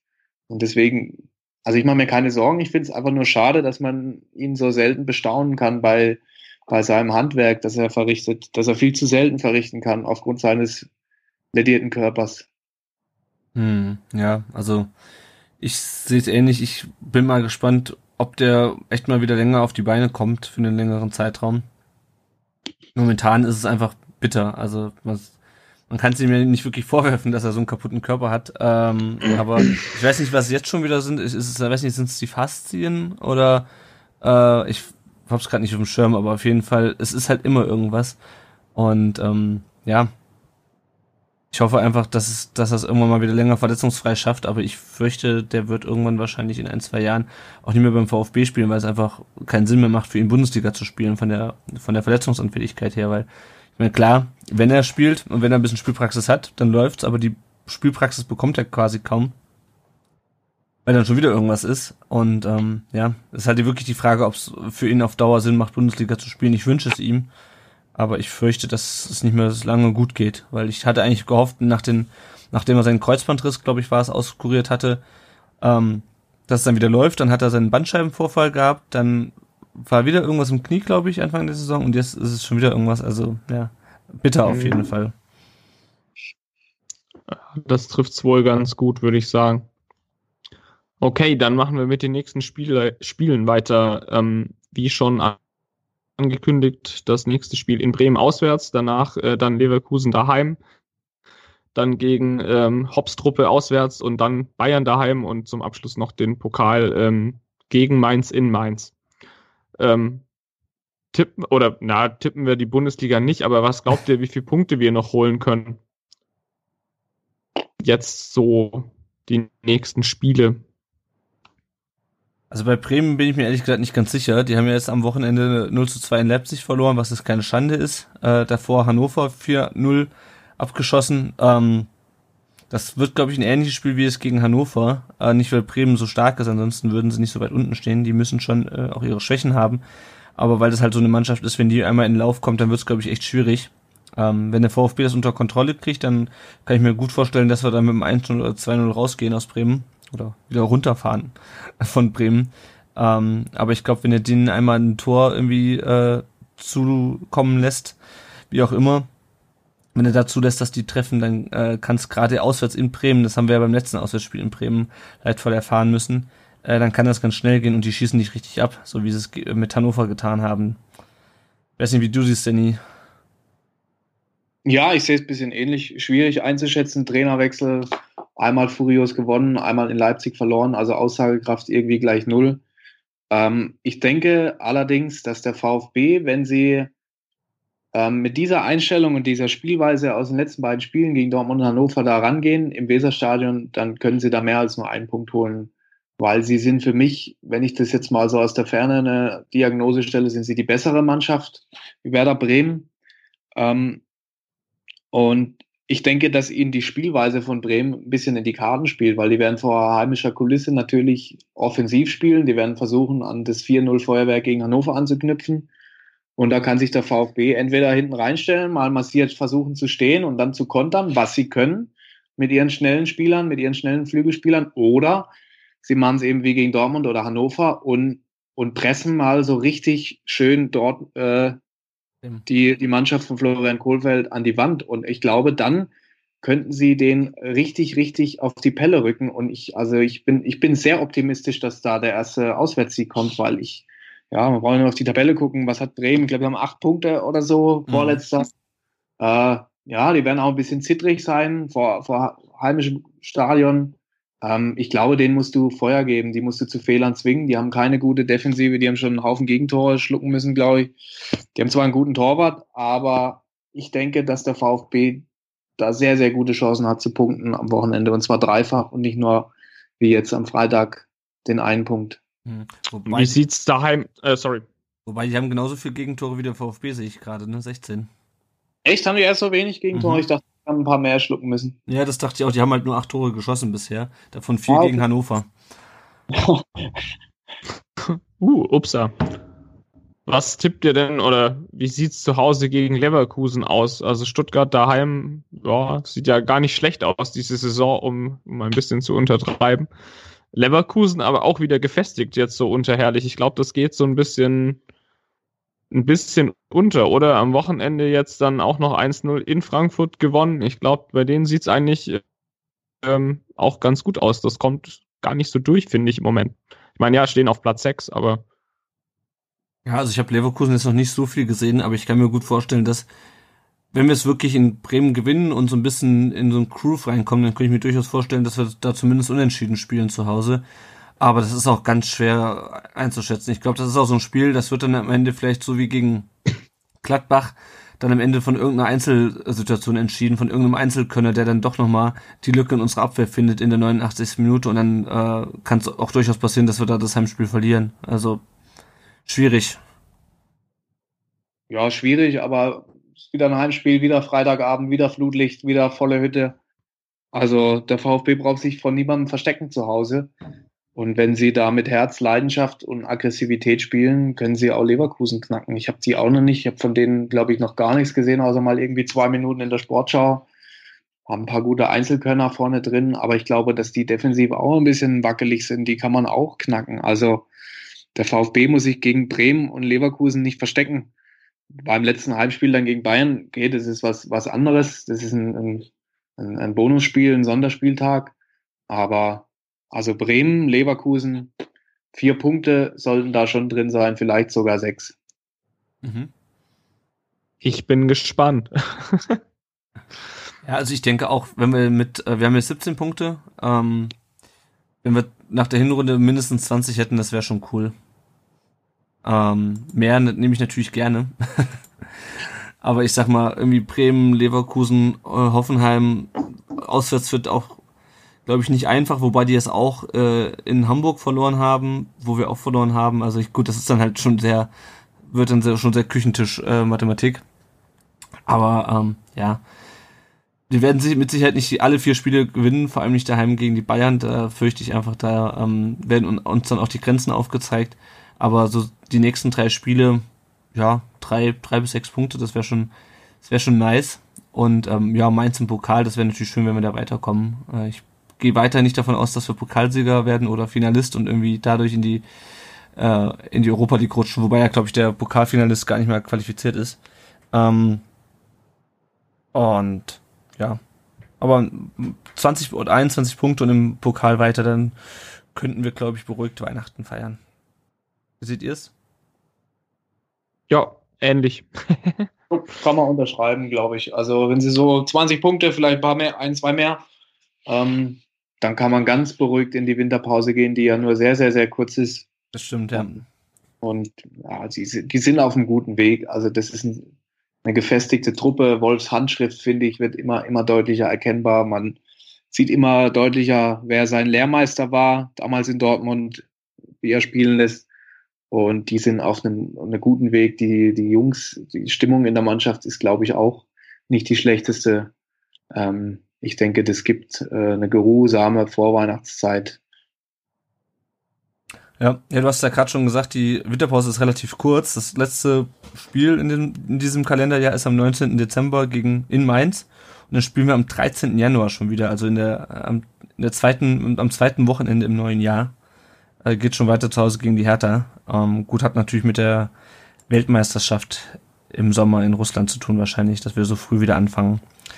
Gut, das war's vom Sportlichen. Wir wechseln vom Rasen auf die Vorstandsetage, hätte ich beinahe gesagt, in die, äh, ins Büro. Und zwar, es sei denn, ihr habt noch was zu den Spielen. Nö. Da wurde alles gesagt, glaube ich. Gut. Dann bringe ich jetzt mal ein bisschen Feuer hier rein und hoffe, dass der Tom schneller reagiert, wenn ich ihn jetzt frage, Tom, welche Bedeutung hat denn eine Mitgliederversammlung für dich jetzt noch nach der Ausgliederung? Was heißt das denn jetzt, dass ich schneller reagiere? Du bist jetzt auf dem Hot Chair. Nee, Quatsch. Schieß los. Auf dem Hot Chair. Ähm, ehrlich gesagt nicht mehr so viel. Mir ist da durchaus etwas Identifikation verloren gegangen, muss ich sagen. Aber das, das hatten wir ja vor ein, zwei, nee, zwei, drei Folgen oder so schon mal, dass ich irgendwie, ja, mit dem Sport und so kann ich mich schon noch identifizieren, aber durch diese Ausgliederungsgeschichte muss ich schon sagen und wie das alles so lief, wir hatten ja da auch etwas, ähm, naja, Hintergrundinfos klingt jetzt mysteriös, aber zumindest ja über, über Bekannte durchaus äh, so ein bisschen Background-Infos mitbekommen, wie das alles so ein bisschen ablief und das äh, fand ich alles nicht so schön. Um mhm. das jetzt mal so vage zu sagen. Also ich werde auf die äh, Mitgliederversammlung am 3. Dezember nicht gehen, vor allem weil ich keine Zeit dafür habe. Ähm, aber so richtig Lust habe ich ehrlich gesagt auch nicht drauf. Also selbst wenn ich Zeit hätte, weiß ich nicht genau, ob ich hingehen würde. Also es hat auch viel damit zu tun, dass äh, dass jemand wie Schindelmeiser nicht mehr da ist, dem ich echt äh, blind aus der Hand gefressen habe und lauter solche Geschichten und ich ähm, unseren lieben Herrn Präsidenten einfach so gar nicht richtig mögen mag. ja, der Hintergrund meiner Frage ist natürlich klar, am 3. Dezember, am Sonntag, einen Tag nach dem Auswärtsspiel in Bremen, äh, wo man auch darüber diskutieren kann, äh, über die Terminierung, äh, hält der VfB seine Mitgliederversammlung 2000 17 ab, also seine ordentliche, im Gegensatz zu der außerordentlichen im, im Sommer, wo die Ausgliederung beschlossen wurde. Ähm, ja, was steht an? Zum einen werden, wird der Vorstand des CV äh, gewählt äh, und zum anderen wird der Vereinsbeirat gewählt. Und ähm, ja, ich weiß nicht, Danny, du bist wahrscheinlich kein VfB-Mitglied. Ähm, wie siehst du es ähm, generell die Bedeutung von so einer Mitgliederversammlung, nachdem die ähm, nachdem die Fußballmannschaft ausgegliedert wurde, hat das überhaupt noch, sollte das überhaupt noch Relevanz haben? Hat es deiner Meinung nach noch Relevanz? Du hast ja vorhin gesagt, du berichtest auch von der MV. Ja, natürlich berichten wir auch von der MV. Bei so einem mitgliederstarken großen Verein gehört es halt einfach dazu. Ähm, ich sehe es jetzt nicht ganz so drastisch ähm, wie, wie ihr beide. Also die Mitgliedersammlung hat nach wie vor ihre Berechtigung, weil man vergisst auch immer sehr gerne, jetzt gut, jetzt ist die Fußballabteilung ausgegliedert, so ein Verein besteht auch noch aus ein bisschen mehr wie nur der Fußball. Es gibt noch andere Abteilungen. Ähm, ich habe jetzt mit ein paar Leuten im Vorfeld gesprochen, mit Kandidaten für diesen neu geschaffenen Vereinsbeirat zum Beispiel und mich versucht ein bisschen schlau zu machen. Ähm, ich finde, dass Mitglieder nach wie vor Einfluss haben. Jetzt kommt halt das große Aber nicht auf die Geschicke der AG. Man hat jetzt dieses neu geschaffene Organ des Vereinsbeirats, was, was mir erzählt wurde, das weiß ich nicht, wie das früher war, aber das schien ein lang gehegter Wunsch zu sein, dass es so etwas gibt. So ein beratendes Gremium des, des Präsidium berät, und das Präsidium wird ja übrigens auch gewählt, das hast du, glaube ich, vergessen in deiner Aufzählung, der Dr. Bernd Geiser und der genau, Thomas genau. Hitzelsberg ja, ja, müssen genau. auch in ihren Ämtern bestätigt werden. Ähm, was ich mir als als Nichtmitglied und das Ganze aus ein bisschen Distanz beobachtender immer, immer, immer denke, also als Vereinsmitglied bei, bei einem Fußballverein habe ich nicht allzu viele Möglichkeiten, Einfluss zu nehmen auf, auf das Tagesgeschäft so oder so nicht und auf die großen Entscheidungen eigentlich auch nicht. Also was war bei den letzten Mitgliederversammlungen so, was war da immer das Einzige, mit dem man seinen Missgunst ausdrücken konnte, war, dass man den Vorstand nicht entlastet. Und was hatte das zur Folge? Keine. Ja. Das hat nichts zur Folge. Das war mehr Symbolik und ein bisschen schlechte Presse zwei Tage lang und dann war das auch wieder gut. Also ich glaube, der, der Einfluss der Mitglieder auf einen Profifußballverein, ja, der ist nicht vorhanden. Ähm, ob das jetzt gut ist oder schlecht ist, ist vielleicht eine andere Frage. Ich fand einen ganz, ganz interessanten Punkt, den mir ein Kandidat für den Vereinsbeirat, mit dem ich gesprochen habe, angelegt hat. Er möchte sich ein bisschen dafür einsetzen und hatte die Idee, ähm, und hat das Thema Mitgliederaktien in den, in den Raum gestellt. Mhm. So, es soll ja 2018 ein neuer Investor kommen für die VfB AG, also für die Profiabteilung bis runter zu U16. Daimler hat man ja schon als Ankerinvestor und er hat dann mal ganz kess gesagt, er ist Dortmund-Fan und er ist auch Dortmund-Mitglied, parallel zum VfB-Mitglied und er hat sich das mal da angeschaut und er fand es gut, weil die Mitglieder quasi durch den Erwerb einer Aktie dann an der Aktionärsversammlung, die ja dann auch dann noch stattfinden muss, nochmal mehr, äh, was heißt Mitspracherecht haben, aber nochmal eine Versammlung haben, wo sie was sagen können. Und ich fand die Idee eigentlich ganz gar nicht so, so, so abwegig. Warum? Wenn man denn so viel diskutiert über den neuen Investor, ob der jetzt aus der Region kommt oder sonst woher und was der denn macht, ähm, dass das Thema Mitgliederaktien doch eigentlich, ja, also ich habe das von, von VfB-Seite noch nicht gehört. Hm. Deswegen ich, fand ich diesen Vorschlag von dem Herrn, mit dem ich da gesprochen habe, ganz interessant. Ich würde jetzt mal euch fragen, wie, wie steht ihr zu so einer Geschichte, dass man sagen würde, äh, Mitgliederaktien. Also ich weiß noch, ich habe meinem Onkel mal Mitgliederaktien vom BVB zu Weihnachten geschenkt, also mehr als Gag eigentlich, aber eigentlich ist es eine ganz, ganz, ganz nette Idee. Mhm. Also ich finde es auch eigentlich eine, eine ziemlich gaggige Idee, aber ich meine, dass das quasi schon so ein bisschen ausgeschlossen wurde, oder? Oder ging es damals im Vorfeld von der Ausgliederung um, um was anderes? Da war doch auch so Micro-Investments mehr oder weniger Thema, meine ich, von, von Mitgliedern, aber ich glaube in einer anderen Rechtsform dann. Ja. Und ich glaube, das wurde irgendwie abgelehnt von Dietrich. Den Grund weiß ich aber ehrlich gesagt gerade nicht mehr aus dem Stegreif. Schlecht vorbereitet.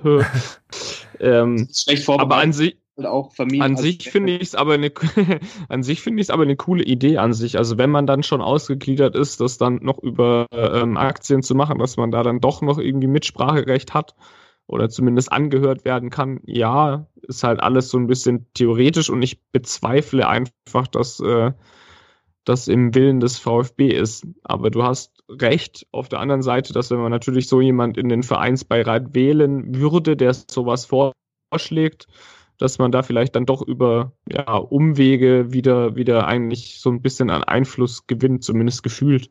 Es ist ein indirekter Einfluss, den dieser Vereinsbeirat hat. Das ist ja klar, das ist ein beratendes Gremium, ja. das quasi dem Herrn Dietrich mal sagen kann, so und so ist die Stimmung bei den Mitgliedern oder so und so sehen wir das.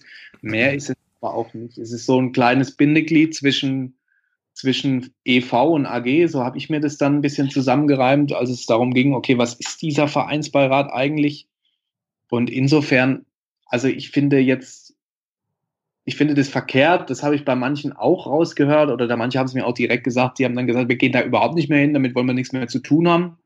Das finde ich ist auch nicht der richtige Weg, dass man sich jetzt nach, nach so einer Entscheidung, die dann doch mit, mit sehr großer Mehrheit, mit überraschend großer Mehrheit getroffen wurde Anfang Juni, ähm, dass man sich dann so von seinem Verein abwendet. Also ich finde, dass man dann da auch das hinnehmen sollte und auch das akzeptieren sollte. Und man kann ja trotzdem noch mitwirken im Vereinsleben.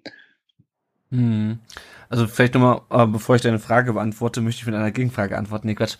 Ähm, was, was die, die Auswirkungen oder die, den Einfluss der Mitglieder auf den, auf das, den aktiven Fußballbetrieb hat, hast du natürlich recht. Also da konnten auch früher schon nicht wahnsinnig viel machen. Wir konnten die Vorstände nicht entlasten. Wir konnten das neue VfB-Wappen, äh, beziehungsweise das alte neue VfB-Wappen wieder einführen. Äh, aber ansonsten hat sich das natürlich in Grenzen gehalten. Also äh, die Mitgliederversammlung hat keine Spieler verpflichtet, aber es war natürlich dennoch nochmal eine Möglichkeit, um den Verantwortlichen für den Profi-Fußballspielbetrieb ähm, ein bisschen Denkzettel zu verpassen. Mehr, mehr ist das natürlich nicht so eine verweigerte ähm, Entlastung. Äh, aber nichtsdestotrotz, weil wenn du jetzt äh, die einzigen, denen du jetzt das, die ähm, Entlastung verweigern kannst, sind halt, äh, wenn sie denn gewählt werden, Dr. Bernd Geiser und Thomas Hitzelsberger.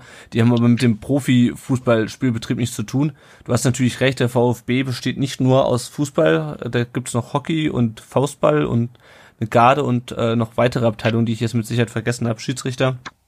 Ähm, aber zumindestens was diesen symbolischen Faktor angeht, dass du halt den symbolisch nochmal mit durch die äh, nicht erfolgte Aus, äh, Entlastung dass du den da nochmal einen von Latz knallen kannst und man darf ja auch nicht vergessen, dass zwei Aufsichtsräte zurückgetreten sind, nachdem ihnen die Verlastung, Entlastung verweigert wurde. Mit dem Schmidt und dem äh, Garcia.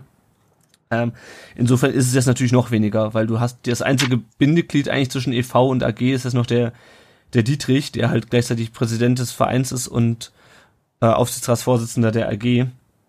Ähm, ja, also insofern sehe ich da die, die, sah ich da die Möglichkeiten in der Vergangenheit und seien sie nur symbolisch noch ein bisschen größer. Ähm, nichtsdestotrotz, ja, was die, was die Aktien angeht, finde ich auch eine schöne Sache. Ähm, wenn man dann auch wirklich in der Gesellschafterversammlung mit da wäre und da zumindestens auch mal sich zu Wort melden könnte oder ich meine, ich weiß nicht, wie so eine, wie so eine Aktionärsversammlung abläuft. Ich war noch nie bei einer, ich besitze keine Aktien. Nicht mal die Telekom-Aktie oder die BVB-Aktie. Ähm, ja, wäre mit Sicherheit, ist mit Sicherheit eine nette Idee. Ähm, ich glaube aber nicht, dass der VfB das machen wird, weil die, glaube ich, schon eher äh, darauf aus sind, die Anteile in möglichst größeren äh, Paketen an äh, große Investoren zu verkaufen. Und ich meine auch, ich weiß nicht, ob er es für alle Zeiten ausgeschlossen hat, Dietrich damals, aber er hat zumindest gesagt, dass das vorerst nicht möglich sein wird. Mit welcher Begründung weiß ich aber ehrlich gesagt nicht mehr. Dazu kenne ich mich, muss ich ganz ehrlich sagen, auch so wenig im Aktienrecht aus, um zu wissen, ob das mit der AG überhaupt möglich ist oder ob sich das damals darauf beschränkte, dass das nur in der KGAA geht. Das sind so Sachen, da kenne ich mich nicht genug mit aus. Ähm, aber eine, eine schöne Entscheidung äh, oder eine, eine schöne Idee finde ich das auf jeden Fall. Ähm, es gibt ja auch andere Vereine, die dann beispielsweise schon Fananleihen gemacht haben, äh, wo man dann als äh, Verein, äh, als Fan seinem Verein Geld leihen konnte. Ähm, hier ist es was anderes, da hat man dann quasi einen Teil der AG, wenn auch nur einen ganz kleinen. Ja, prinzipiell eine, eine gute, eine gute, eine gute Idee eigentlich. Ähm, vielleicht machen wir gerade mal mit dem mit dem Vereinsbeirat weiter. Es gibt da verschiedene äh, Kategorien, in denen sich die Leute, in denen die Leute kandidieren können. Das sind einmal Fans. Ähm, ich guck mal kurz, ich habe hier das, die Einladung sozusagen vor mir liegen. Mitglieder und Fans, Sport und Verein. Und das dritte ist Wirtschaft und Gesellschaft. Ähm, was mir bei Mitgliedern und Fans aufgefallen ist, ich habe mir auch nochmal die Video Vorstellungsvideos von den Mitglieder und Fans-Kandidaten angeschaut. Da sind zwei vom ähm, Fanclub RWS Bergheim, unter anderem ein gewisser Joachim Schmid, den glaube ich jeder kennt, der häufiger mal Zeitung liest, weil das irgendwie immer der einzige ähm, Vertreter von Fanclubs ist, der zu allen möglichen Fan-Themen interviewt wird. Ja, der ähm, geht eben ins Telefon, ja. das dachte ich mir. ja, ansonsten, ähm, ich meine, wir müssen jetzt, glaube ich, nicht jeden einzelnen Kandidaten hier durchdiskutieren, aber du hast gesagt, du hast ein bisschen mit denen gesprochen. Ähm, was für einen Eindruck hast du so ins, insgesamt gewonnen ähm, von den Leuten? wie, wie, sind die so, wie sind die so drauf? Siehst du, ähm, ist das eine gute Sache mit dem Vereinsbeirat, wenn du dir die Leute, mit denen du so gesprochen hast, anschaust? Wenn man mit denen spricht, ist es auf jeden Fall eine gute Sache. Die sind alle engagiert und motiviert und haben eben Beispiel die Idee, die ich jetzt euch auch mal äh, genannt habe, sowas ähm, bringen die da schon auch ein. Ich finde das eigentlich ein gutes, ein gutes Gremium und ein Kandidat hat mir auch einen schönen Satz gesagt und er hat gesagt, Gremien sind nicht nur dann wichtig, wenn da was entschieden wird, sondern Gremien sind auch dafür da, dass sie eben die Meinung der Basis, ob das jetzt über die Fanclubs ist oder ob das jetzt über, über Vereine und sonstiges ist, einholen und eben darüber kanalisieren und verwerten und an den Herrn Dietrich und das Präsidium weitergeben. Also das Gremium an sich mit den Leuten, mit denen ich gesprochen habe, macht es einen, einen, einen, guten Eindruck. Das sind motivierte, engagierte Leute und ich denke, dass man da auch ein breites äh, Interessenspektrum mit abbildet mit diesen, mit diesen drei, mit drei, diesen drei Themenbereichen und dann je drei Kandidaten für diese Themenbereiche. Ähm, Finde ich, wenn ich drauf gucke, eigentlich eine, eine, eine gute Sache. Und wie gesagt, mit den Leuten, mit denen ich gesprochen habe, das hat eigentlich, das macht einen sehr, sehr guten Eindruck. Engagiert, motiviert, alles äh, dunkel, dunkelrote VfBler schon lange mit dabei, teilweise über, über ähm, 50 Jahre. Mhm. Also finde es eigentlich eine gute Sache, ja. Ja. Wie siehst du es, Tom? Hast, äh, was hältst du vom Thema äh, zum Thema Vereinsparat? Also ich äh, grundsätzlich finde ich es gut, dass, dass es so ein ähm, so einen Beirat gibt. Ich glaube, das ist schon auch sinnvoll.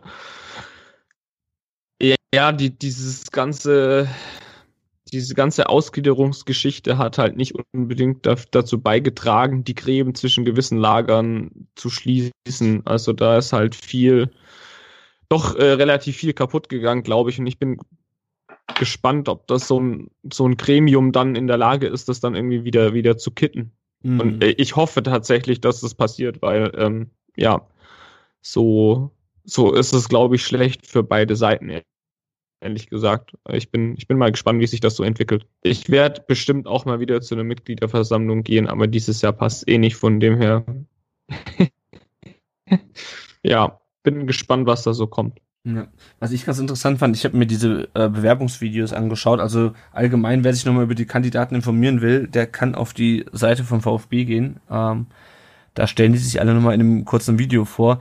Ich fand es ganz interessant, dass viele von den Fans äh, und Mitglieder, Mitgliederfans, ähm, die sich da bewerben, äh, viele auch so sportliche Ziele genannt haben, dass der VfB äh, dass, dass, dass, also dass nicht sie persönlich den VfB wieder nach vorne bringen wollen, aber dass sie irgendwie, dass der VfB wieder erfolgreich sein soll, auch sportlich und wieder international spielen soll. Das fand ich irgendwie ganz interessant, weil also als Vereinsberater kannst du schon viel tun, was auch die Basis oder die Verbindung zur Basis angeht, aber was du definitiv nicht machen kannst, ist irgendwie Einfluss aufs Sportliche zu nehmen. ähm, das fand ich aber, da sprachen wahrscheinlich auch mehr die Fans daraus, als wirklich die äh, gewählten Gremienvertreter dann äh, am Ende. Ich fand es nur ganz lustig. Ähm, ja, außerdem Danny, du hast es schon angesprochen, wird der Vorstand neu besetzt. Da sind momentan nur noch, momentan noch kommissarisch drinne. Äh, Dr. Bernd Geiser und Thomas Hitzelsberger. Ich denke mal. Das Präsidium wird neu besetzt, nicht der Vorstand. Das Präsidium. Ist es nicht das gleiche? Das Vereinspräsidium, der Vorstand? Okay, ja, dann nehmen wir es als Vereinspräsidium. Ja, du hast recht, hier steht. Also weiß, vielleicht ist es wirklich eine Begrifflichkeit, aber der Vorstand ist der Vorstand der AG. Und Stimmt, das Vereinspräsidium ja. ist quasi das führende Organ der, der, des EV. Also ich glaube, so ist es getrennt. Aber es kann auch sein, dass ich es ähm, in dieser Begrifflichkeit irgendwie durcheinander schmeiße. Aber so habe ich mir das äh, hinterlegt in meinem. Ja. Mein, äh, ich glaube auch, das Problem herrscht daher oder kommt daher bei mir, dass bisher nur ein Präsidium gab. Äh, und das war halt das vom EV. Und jetzt unterscheidet in der Tat zwischen Vorstand bei der AG und Präsidium beim EV. Und dort kandidiert äh, einmal Thomas Hitzelsberger, also die beiden machen das ja jetzt schon kommissarisch. Zu Hitzelsberger muss man, glaube ich, wenig sagen, den kennen wir alle. Äh, interessanter ist Dr. Bernd Geiser. Ich weiß nicht, hast du von dem schon mal irgendwie was mitbekommen? Ich habe ihn jetzt bei VfB im Dialog gesehen. Ähm, da wirkte er ganz nett, scheint sich ein bisschen mit Wirtschaft auszukennen. Ähm, hast du über den mehr Informationen? Ich? Ja. Äh, wir, wir, wir haben mal mit ihm sprechen können und das war, das ist jetzt auch schon wieder ein paar Monate her, das war nachdem quasi die AG, ja, als da quasi der Startschuss erfolgte. Ähm, und da wurde eben der Herr Dr. Bernd Geiser vorgestellt, zusammen mit dem Herrn Hitzelsberger. Ähm, aber ja, was kann man daraus sagen? Nicht, nicht wirklich viel. Also, soweit ich mich erinnern kann, ist er ja irgendwie aus dem, aus dem Finanzsektor oder was weiß ich, äh, ein, ein Aufsichtsratsvorsitzender gewesen und hat diese Tätigkeit dann äh, ruhen lassen, um jetzt dann da ähm, eben diese Geschichte beim VfB zu übernehmen, ist auch ein, ein Freund von Herrn Dietrich und stammt, wenn ich mich noch erinnere, aus dem Schwarzwald irgendwoher. Bayersbronn ist er geboren. Ja, Bayersbronn, genau, Bayersbronn. Ähm, ja, also ich, ich kann zu ihm wirklich nicht viel sagen. Ich hatte mit ihm wenig zu tun. Ich habe das bei VfB im Dialog habe ich leider nicht, nicht gesehen weiß es nicht. Hm. Mach, ja, es scheint so ein, ein, Fachmann für, für solche Geschichten zu sein. Muss man mal schauen, was das für einer ist. Er wird sich bestimmt auch nochmal vorstellen im Vorfeld der Versammlung oder eben dann auf der Mitgliederversammlung. Ähm, kann ich nicht allzu viel zu sagen hm. zu diesem Herrn. Ja. Also ich kann noch mal kurz vorlesen, warum er fürs Präsidium kandidiert. Er schreibt oder sagt, ich kandidiere für das Präsidium, weil ich von den Zielen sportlicher Erfolg bei wirtschaftlicher Stabilität und Bewahrung der Identität und dem eingeschlagenen Weg des Vereins und der AG überzeugt bin, weil ich auf diesem Weg mit meinen Erfahrungen in der Führung mittelständischer Unternehmen, mit dem Wissen über Finanzen und Strategie sowie meinen Erfahrungen aus dem Breitensport einen guten Beitrag leisten kann. Also das, äh, da kommt die wirtschaftliche Expertise durch und weil ich, weil mich Leistungs- und Breitensport sowie der VfB Stuttgart begeistert und sein Hobby ist Rennradfahren. Gut, also ich habe abgesehen jetzt von der ähm, von dem VfB im Dialog habe ich da auch nicht, nicht wahnsinnig viel über ihn erfahren und auch da, ja, er kennt sich halt mit der Wirtschaft aus, will sich da einbringen, war ähm, Geschäftsführer Unternehmens und, und äh, Unternehmensentwicklung und Finanzen bei Recaro. Das sind, glaube ich, die, die die Sitze machen, wenn ich das richtig in Erinnerung habe. Ähm, ja. Genau. Und ja, bei Horvath und Partners Management Consultants Stuttgart. So, die genannten Firmen überweisen jetzt bitte die Werbekosten an uns. ähm, ja, also wie gesagt, ich bin mal gespannt. Ich, es ist halt auch die haben halt auch wirklich wiederum, also ich weiß auch nicht bei Geiser und bei Hitzelsberger, wie viel Einfluss die denn wirklich auch auf Sportliche beim Fußball haben. Ähm, da geht es, glaube ich, auch eher nochmal darum, den, den EV zu stärken, auch den Breitensport ein bisschen zu stärken.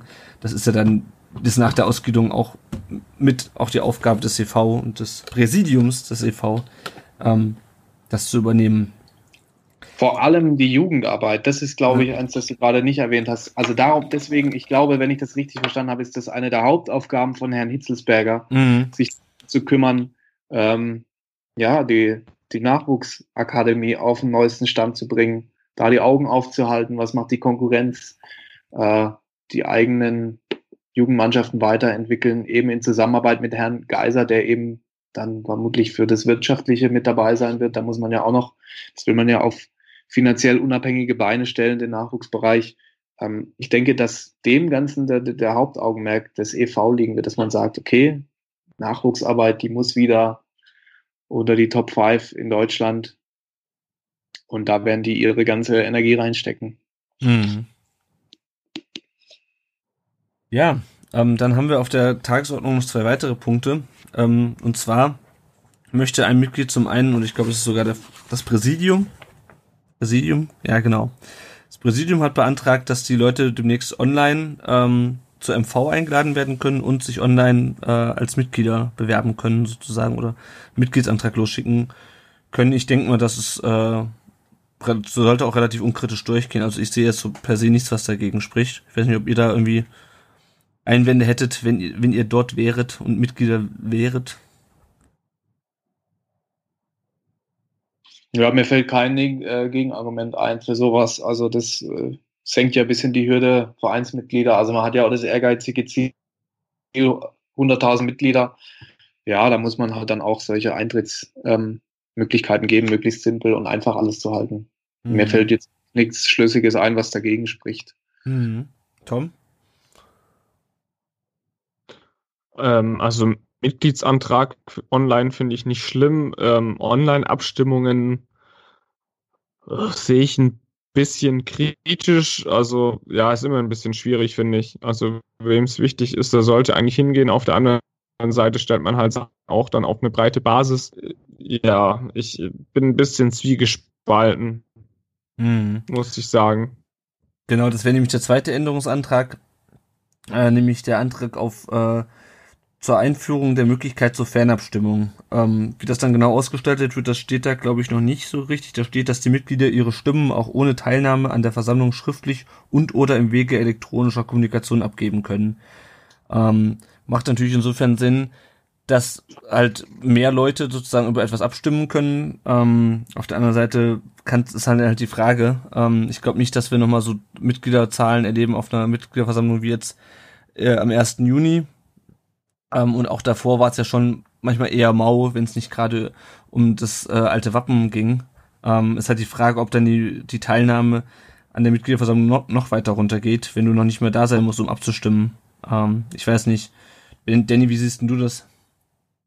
Ja, ich, ich denke auch, dass das abnehmen wird. Also die Mitgliederversammlung jetzt am Sonntag, da werden auch nicht so viele Mitglieder kommen wie jetzt in den letzten beiden. Also letzt, klar, die außerordentliche Mitgliedersammlung, die war historisch. Was waren das? Ich glaube 14.000 mhm. Mitglieder. Auch davor Wahl von Wolfgang Dietrich. Das hat polarisiert. Ähm, ich, ja, also in Dortmund war jetzt auch am Sonntag Mitgliederversammlung. Da waren ein bisschen über 1000 Mitglieder anwesend. Ich denke, dass beim VfB auch so in die Größenordnung gehen wird. Und ich sehe es ähnlich wie du, wenn man jetzt sagen kann, okay, als Mitglied kann ich auch noch online abstimmen, dann wird man da eher der Mitgliederversammlung als, ja, als Veranstaltung die eher schwächen, weil dann, ja, ähm, so eine Mitgliederversammlung lebt ja auch von den Debatten und den Aussprachen. Und das nimmt man dadurch, glaube ich, da nimmt man ein bisschen den Wind raus. Viele werden sich dann denken, ja klar, ich kann trotzdem noch entscheiden, muss aber nicht dahin. Ähm, ja, Jo, gut.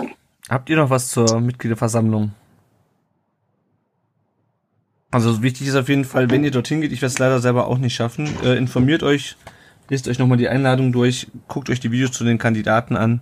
Ähm, es ist nicht die ganz große Entscheidung wie im Sommer, aber nichtsdestotrotz, wer noch Mitglied ist, bin ich eigentlich auch der Meinung, also sind ja einige ausgetreten nach der Ausgliederung. Wenn man noch Mitglied ist, dann sollte man das auch nutzen. Die Möglichkeiten zur Mitbestimmung oder zur Rückmeldung, wie auch immer, ans Präsidium und darüber auch an die AG, die man hat. Ähm, aber es ist, wie ich auch schon gesagt habe, es ist nicht mehr ganz das gleiche wie früher. Ja, wenn ihr nichts mehr zur MV habt, würde ich sagen, dann schauen wir uns noch ein paar weitere Themen an und dazu würde ich wieder an den Tom übergeben. Genau, es geht nämlich um die restlichen Mannschaften des äh, VfB, ähm, unter anderem um den VfB 2 und unsere äh, Jugendabteilung, was ist bislang passiert. Ähm, der VfB 2 hat äh, 0-1 gegen Steinbach verloren und 1-2 in Ulm. Ähm, Sieht es mittlerweile gar nicht so gut aus. Man hat vier Spiele in Folge verloren, ist auf Platz 12 abgerutscht und ähm, hat nur noch drei Punkte ähm, Vorsprung auf den Abstiegsplatz, den die Kickers haben. Pascal Breyer mit zwölf Toren, ähm, das letzte aber erst im Oktober oder ja, schoss er dann im Oktober gegen Mannheim, das hat, äh, ist also schon eine Weile her. Und auch Nicolas Sessa ist schon relativ äh, lang erfolglos. Und ja, ähm, seit so ein bisschen raus ist, dass äh, der VfB 2 eventuell abgeschafft äh, werden soll, gilt wohl das Motto, wie mache ich am besten keine Werbung für den Erhalt der Mannschaft, was äh, ich doch sehr, sehr schade finde. Ja. Ähm, Danny, hast du da mehr äh, Einblick noch in den VfB 2? Weißt du, was da gerade los ist? Sportlich oder die Geschichte mit der Abmeldung? Sportlich denke ich eher, weil die Abmeldung, es wurde ja, glaube ich, auch nochmal bei VfB im Dialog gesagt, dass es noch nicht entschieden ist, aber dass sie natürlich drüber nachdenken. Ja, das ist der Stand bei der Abmeldung genau. Wird im Januar entschieden. Ähm, sportlich kann ich nicht viel sagen. Ich habe schon lange kein Spiel mehr von der zweiten gesehen. Ähm, weiß auch nicht. Also klar, irgendwie scheint es doch ein bisschen Verunsicherung reingebracht zu haben, die ganze Debatte. Ähm, ich weiß nicht, ob sie seitdem das rausgekommen ist, dass Reschke plant, eventuell die Mannschaft abzumelden, ob sie da seitdem ein Spiel gewonnen haben. Ich glaube es nämlich nicht. Ähm, aber warum es da jetzt gerade schief läuft, dazu bin ich ähm, das kann ich nicht euch äh, erzählen, weil ich einfach zu wenige Spiele von der Hinkel 11 dieses Jahr gesehen habe. Hm. Also ich kann mir schon vorstellen, dass es irgendwie so in den Hinterköpfen schon so ein bisschen rumspukt. Ich meine, klar, die Liga ist natürlich auch nicht einfach ähm, und die VfB-Mannschaft ist auch nicht so überragend stark. Also sie haben auch letztes Jahr gerade so den Klassenhalt geschafft. Ähm, ja, also ich kann mir schon vorstellen, dass es so ein bisschen im Hinterkopf rumspukt und dann vielleicht dann in den Spielen manchmal so die letzten Prozentpunkte fehlen. Also mit, wie gesagt, vier Spiele jetzt in Folge verloren. Ähm, also ich glaube, wenn sie dann doch in die Oberliga absteigen sollten, dann löst sich das Problem von ganz alleine, weil dann hast du auch kein sportliches Argument mehr für die, für die zweite Mannschaft. Also ich bin mal gespannt, was da im Januar noch passiert und wenn es dann wirklich bekannt gegeben wird, wie dann der restliche Saisonverlauf ist, weil, na klar, die können sich dann natürlich noch für andere Vereine empfehlen. Ähm, ja, aber das war's dann auch schon. Schauen wir mal. Okay, dann geht's weiter mit der A-Jugend. Die hat zuletzt äh, 0 zu 3 in Heidenheim verloren. Ähm, das Spiel gegen Hoffenheim, den aktuellen Tabellenführer, wurde letztes Wochenende abgesagt. Aktuell ist man Fünfter mit 20 Punkten und ähm, hat allerdings auch zwei Spiele weniger als die Konkurrenz. Also man steht da, glaube ich, nicht so schlecht da. Ähm, die B-Jugend hat zuletzt 6 zu 0 gegen Ebersberg und 2 zu 1 in Hoffenheim gewonnen ähm, ist Tabellenzweiter und hat äh, fünf Punkte äh, Rückstand auf Tabellenführer Bayern und ähm, hat zusammen mit Mainz ähm, nach Bayern mit 47 Ach nee, die Bayern haben 47 Toren und ähm, Mainz und Stuttgart zusammen die zweitmeisten Tore mit 46 Toren in 14 Spielen. Also das läuft ähm, ganz gut. Ähm, ja, so viel zu unseren anderen Mannschaften. Dann geht's weiter mit ähm, weiteren Themen, ähm, was sehr erfreulich ist, ist, dass äh, Manet wieder trainiert, Donis trainiert wieder. Also ähm, ja, wenn die Jungs wieder zurückkommen, ähm, sieht das offensiv auf jeden Fall schon ganz geil aus. Äh, Freue mich durchaus drauf, äh, Manet und Donis mal zusammen zu sehen, hoffentlich auf dem Platz. Das könnte ähm, doch ganz gut funktionieren, glaube ich. Ja. Ähm, und Akolo da noch dazu. Also das ja, dazu noch was? Genau, Akolo kommt auch noch, genau. Ähm, dann hat der VfB heute, glaube ich, eine Meldung rausgehauen, ähm, wo sie deutlicher gegen den Kartenschwarzmarkt vorgehen wollen. Das wurde ja auch bei VfB, VfB im Dialog angesprochen. Ähm, die haben, äh, also sie gehen eh schon äh, dagegen vor, aber haben mittlerweile jetzt auch eine Kanzlei engagiert, die tatsächlich ähm, Jagd auf Leute machen soll, die ähm, Eintrittskarten für überhöhte Preise anbieten, was ich persönlich eine sehr gute Sache finde. Mhm. Ähm, ja. Ich hatte da, ganz kurz vielleicht dazu, ich hatte heute auf Twitter noch eine ganz interessante Diskussion. Ähm, ich meine, klar, dass die AGB des VfB sagen, ähm, dass man das nicht äh, weiterverkaufen soll zu einem höheren Preis, das ist klar, aber auch aus der moralischen Sicht, ich muss heute irgendjemand auf Facebook erklären, auf unserer Seite sogar noch, was daran falsch ist, Karten teuer zu verkaufen. Ähm, also für mich ist es eigentlich selbstverständlich, dass ich nicht Leuten äh, Geld aus der Tasche ziehe, was ich sozusagen, ich weiß nicht, nicht verdient habe. Also ich kaufe eine Karte beim VfB für den einen Preis ähm, und dann für, den, für die Karte dann das Doppelte zu verlangen, nur weil die Leute es zahlen, finde ich irgendwie ein bisschen grenzwertig. Ich weiß nicht, ob es da irgendwie, ob ihr, ja. ob ihr verstehen könnt, dass es da eine andere Meinung zu gibt. Nee, nicht ganz ehrlich gesagt. Also gerade auch man ist Fan von dem Verein und äh, versucht dann anderen Leuten da die Kohle aus der Tasche zu ziehen. Ich finde, das Ganze ist eh schon teuer genug. Ähm, klar, wir, wir reden hier vielleicht nicht unbedingt auf Kohle angewiesen sind, muss man ja auch mal sagen, wenn da, weiß ich nicht, äh, vielleicht auch, auch Fans äh, versuchen sich ähm, ein bisschen was dazu, ein paar Euro dazu zu verdienen, kann man es zumindest vielleicht nachvollziehen. Cool finde ich es, aber trotzdem äh, ja, nicht eigentlich. Also ich finde es ganz gut, dass der VfB das macht. Ähm, genau. Dann geht es weiter mit den Transfers im Winter.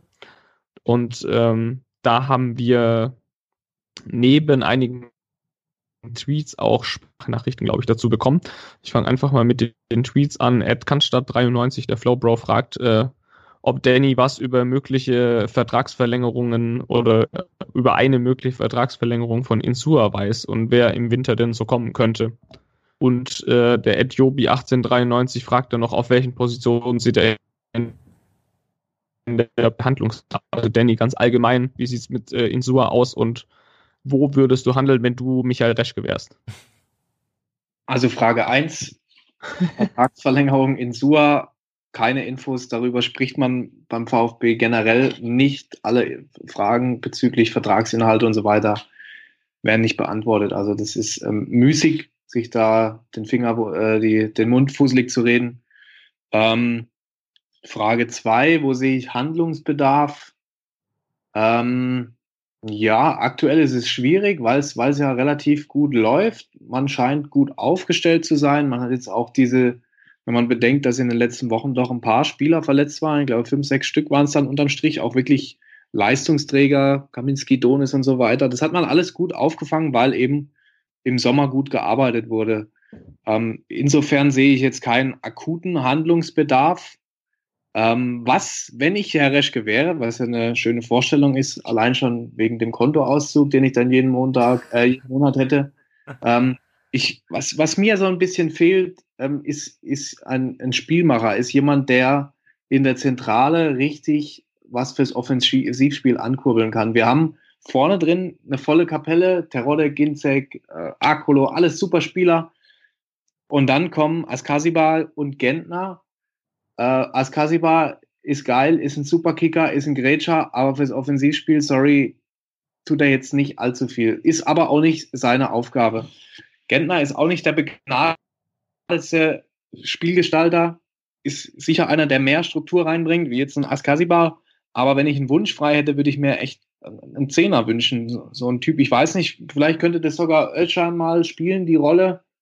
Äh, hinter der Spitze irgendwie so mehr klassisch auf der Zehn das finde ich immer ganz nett, ein ganz nettes Element im Spiel, das ich, finde ich, der, dem VfB noch ein bisschen abgeht. Aber ansonsten, also im Tor sind sie super aufgestellt. Darf sich vermutlich auch nicht verletzen, der Herr Zieler, sonst wäre es vielleicht mau.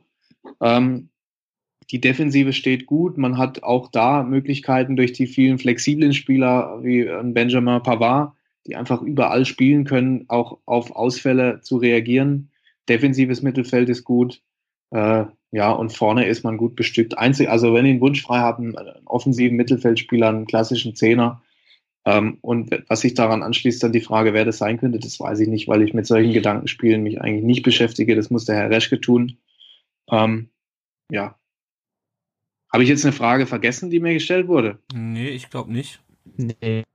Ich glaube, das hat gepasst. Alles gepasst, sehr gut, sehr gut. Sehr schön. ja, dann haben wir auch endlich, nachdem wir äh, wochenlang gebettelt haben, von euch gleich zwei Sprachnachrichten auf einmal bekommen. Ja, ich würde sagen, die hören wir uns einfach mal an. Hallo Lennart, Tom und Danny.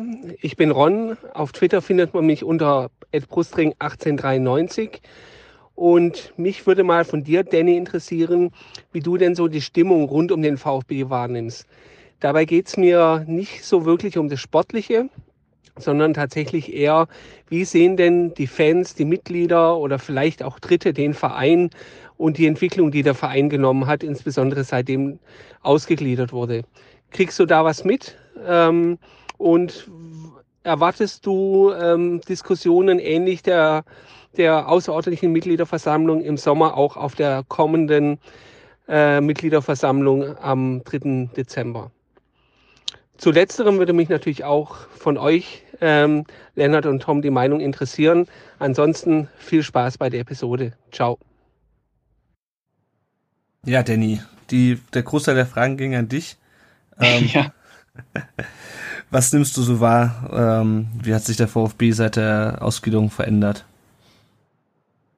Was man so wahrnimmt, ist jetzt das, also was Außenstehende wahrnehmen. Ich kann jetzt zum Beispiel mal aus der Sicht von anderen Journalisten sprechen, die jedes Wochenende ins Stadion kommen. Mhm. Ist es eher, ist, ist es sehr positiv natürlich, was halt auch damit zusammenhängt. Man hat einen jungen Trainer, man hat eine junge Mannschaft, man ist aufgestiegen, man steht gut da da wird der VfB doch sehr, sehr, sehr äh, positiv wahrgenommen und auch zum Teil berecht, also positiv wahrgenommen. Ähm, ich habe diese Ausgliederung, ja, das war das große Thema im Sommer, davor und danach. Mittlerweile, ja, spielt es kaum noch eine Rolle, weil, weil es eben, ja, man, man hat es jetzt ausgegliedert, es ist alles vollzogen, es ist alles umgestellt. Jetzt am Sonntag werden dann die letzten Formalia quasi beseitigt, alle bestätigt in ihren Ämtern und so weiter. Ähm, die Wahrnehmung ist positiv, weil eben, weil es funktioniert. Ähm, ich habe das auch vor der Ausgliederung schon gesagt. Ich bin der Meinung, dass ein, ein Profifußballverein, ein Bundesligaverein um so einen Schritt, glaube ich, auf kurz oder lang nicht, nicht drum herum kommt. Und deswegen der VfB hat es gemacht, hat es gut vorbereitet, hat die Mitglieder abstimmen lassen. Es wurde mit großer Mehrheit angenommen. Die zweite Frage, ob das bei der Mitgliederversammlung emotionale Diskussionen geben wird, die gibt es, glaube ich, auf jeder Mitgliederversammlung. Es gibt immer Diskussionen beim Punkt Aussprache und so weiter. Ich denke aber nicht, dass es so, so hitzig, so emotional wird, wie es in den letzten beiden Versammlungen war, weil eben das große Aufhängerthema einfach fehlte. Letztes Jahr im, im Herbst hatte man die Wahl von Wolfgang Dietrich, der polarisiert hat, der nur sehr knapp mit knapper Mehrheit gewählt wurde. Dann im Juni die Ausgliederung mit all ihren Befürwortern und auch Gegnern. Also das waren ganz, ganz emotional aufgeladene Themen, die da auch heiß und emotional diskutiert wurden. Ich glaube nicht, dass das am Sonntag der Fall sein wird, weil wir haben es ja vorhin angesprochen, was sind die Tagesordnungspunkte?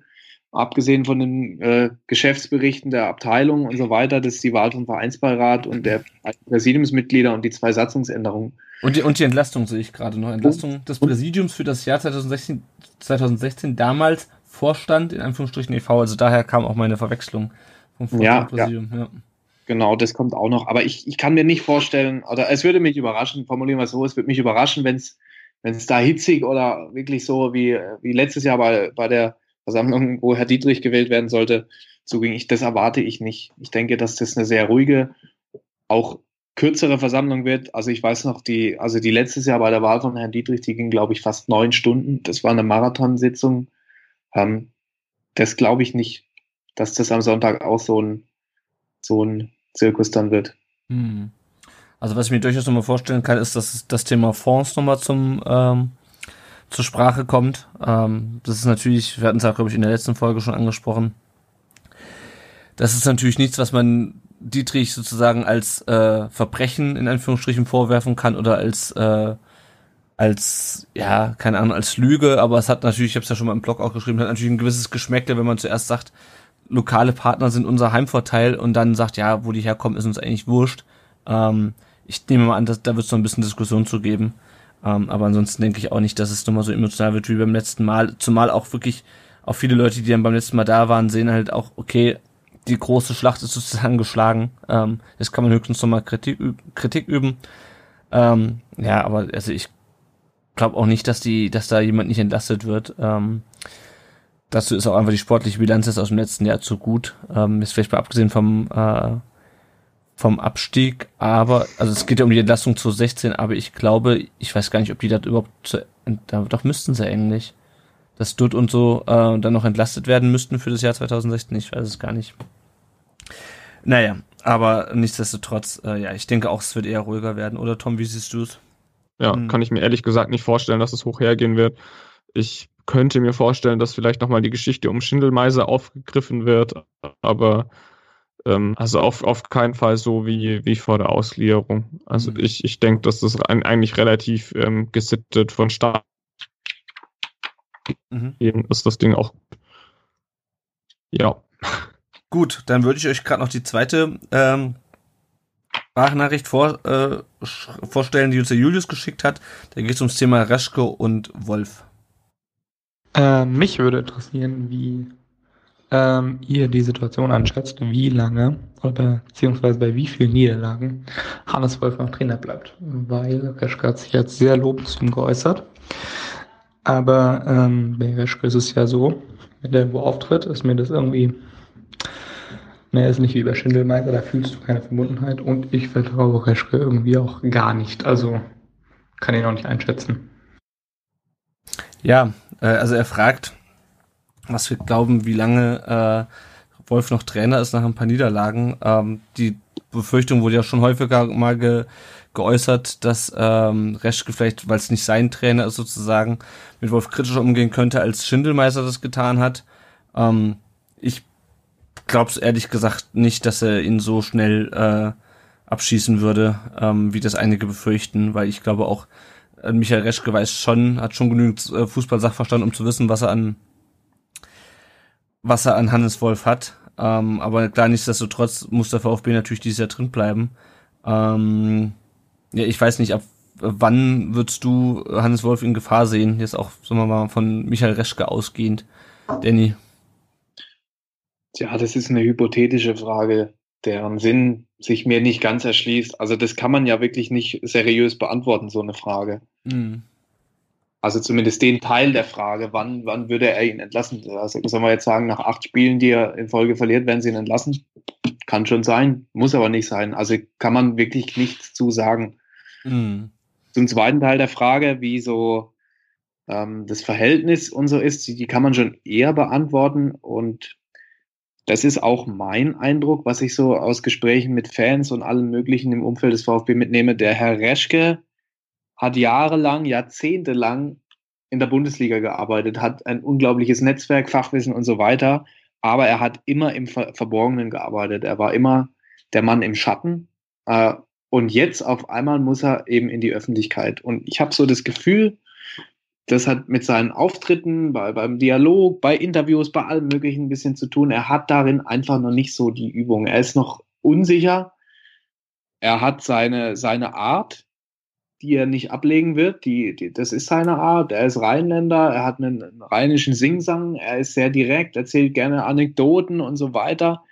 Ähm, und ich glaube einfach, er ist halt noch nicht so der Medienprofi, wie es zum Beispiel ein Jan Schindelmeiser war, der von Anfang an immer im, im Rampenlicht stand als, als Sportdirektor, ob es jetzt dann in Hoffenheim war oder sonst wo. Ähm, damit habe ich, hab ich den Eindruck, hat er einfach ein bisschen ein Problem damit umzugehen und weiß einfach noch nicht so genau oder kann es schlechter einschätzen, wie seine Worte denn wirken und was für Folgen sie haben, was für Konsequenzen sie haben. Das muss er vielleicht noch lernen. Aber ich glaube, damit, also das war klar, dass wenn man jemanden holt mit der Vorgeschichte wie Herr Reschke eben, der jahrelang immer nur da im, im stillen Kämmerlein vor sich hingearbeitet hat, aber nie äh, vor die Kameras oder vor die Reporter treten musste. Ähm, ja, da muss er vielleicht auch noch viel, viel, viel dazulernen. Ähm, bestes Beispiel ist, glaube ich, die Geschichte mit den Vollidioten. Also so ein Interview, ähm, ja, das wird kein Manager der Bundesliga geben, weil er genau wüsste, was er mit solchen Aussagen bei Fans hervorruft. Das wird ihm hoffe ich mal auch nicht wieder passieren, sowas. Mhm. Das Verhältnis Wolf-Reschke zu beurteilen ist schwierig, weil man da nicht wirklich rankommt an, an, an solche Themen. Ich denke, dass es sehr, sehr professionell ist. Ähm, ich denke auch, dass Herr Reschke sehr großes Vertrauen in Herrn Wolf hat, eben weil auch Michael Reschke diesen jungen, diesen 36-jährigen Fußballlehrer gut einschätzen kann und genau weiß, was er da für ein Juwel hat. Das, ähm, das kann er realistisch einschätzen und weiß auch, damit umzugehen. Und insofern ist es ein professionelles Verhältnis. Ob das jetzt herzlicher ist, inniger wie mit dem Herrn Schindelmeiser, ob das jetzt sein Trainer ist, das hat bei einem professionellen Fußballverein keine Rolle zu spielen. Er ist der Chef von Hannes Wolf, so muss man es immer sehen. Er ist der Sportvorstand.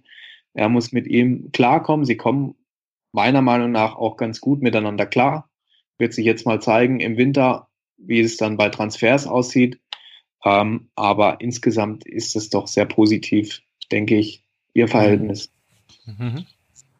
Ja, ja, äh, Reschke ist einfach lange nicht so eloquent wie Schindelmeiser und dadurch, dass Schindelmeiser halt so ein bisschen, ich nenne es mal, unehrenhaft entlassen wurde, in Anführungsstrichen, äh, stößt das, glaube ich, halt einigen Fans dann doch sehr auf. Die Erwartungen sind sehr hoch an ihn.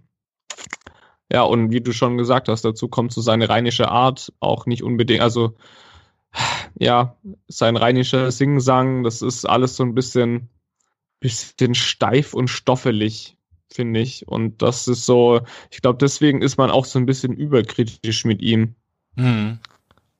Ja, auf jeden Fall. Und, ähm, ja, ich sehe mal seine Entlassung mit sich rum. Das ist auch ein ganz wichtiger Punkt. Also viele Fans konnten und können es auch immer noch nicht ganz verstehen, warum man den Herrn Schittelmeiser entlassen hat. Und eben unter dem Vorzeichen wurde Herr Reschke geholt und damit wird er immer verbunden sein. Und deswegen ja, wird genau. er kritisch bewertet. Weil eben viele sagen, ah, das ist der, deswegen äh, der Herr Schüttelmeister gehen musste. Damit hat er halt auch zu kämpfen. Ja. Ja, aber ich denke nicht, dass, äh, dass da irgendwie ein Problem ist zwischen äh, Hannes Wolf und äh, Reschke. Ich glaube, der weiß schon relativ genau, was er an Hannes Wolf hat. Und ich halte Hannes Wolf nach wie vor für einen der besten deutschen Nachwuchstrainer. Also zumindest ganz weit oben dabei. Von dem her, ich glaube, wir haben noch relativ lange hoffentlich Spaß an Hannes Wolf und ich habe bei ihm ehrlich gesagt auch nicht den Eindruck, dass er, naja, Dankbarkeit ist immer schwierig im Profifußball, aber dass er, dass er den Eindruck macht, dass er so schnell wie möglich nach Dortmund wechseln will oder so. Ich glaube, der weiß schon, was er hier in Stuttgart hat und wird das sicherlich noch ein, zwei Jahre hoffentlich weitermachen können. So sieht es nämlich aus. Er ist ein kluger Kerl der hat was in der Birne, der weiß, was er kann, aber der weiß auch ganz genau, was er hier jetzt in Stuttgart auch mit aufgebaut hat. Das muss man ja auch mal sehen. Also er hat sicher hier jetzt auch was aufgebaut, hat die Truppe mit geformt, teilweise ist mit ihr aufgestiegen, hat ein unglaubliches Standing in der Mannschaft, hat Vertrauen in seine Spieler. Sowas gibt man nicht leichtfertig her. Und ja, ich, ich hoffe auch, dass wir noch sehr lange mit ihm zu tun haben werden. Ob es jetzt aus Fansicht ist, oder auch als Reportersicht, er ist nämlich auch sehr, sehr, sehr angenehmer Gesprächspartner, der immer für einen Schnack zu haben ist und einfach ja ein netter Kerl ist auch. Hm. Gut, dann würde ich mal sagen, machen wir weiter mit dem mit der Wahl zum Spieler der Folge.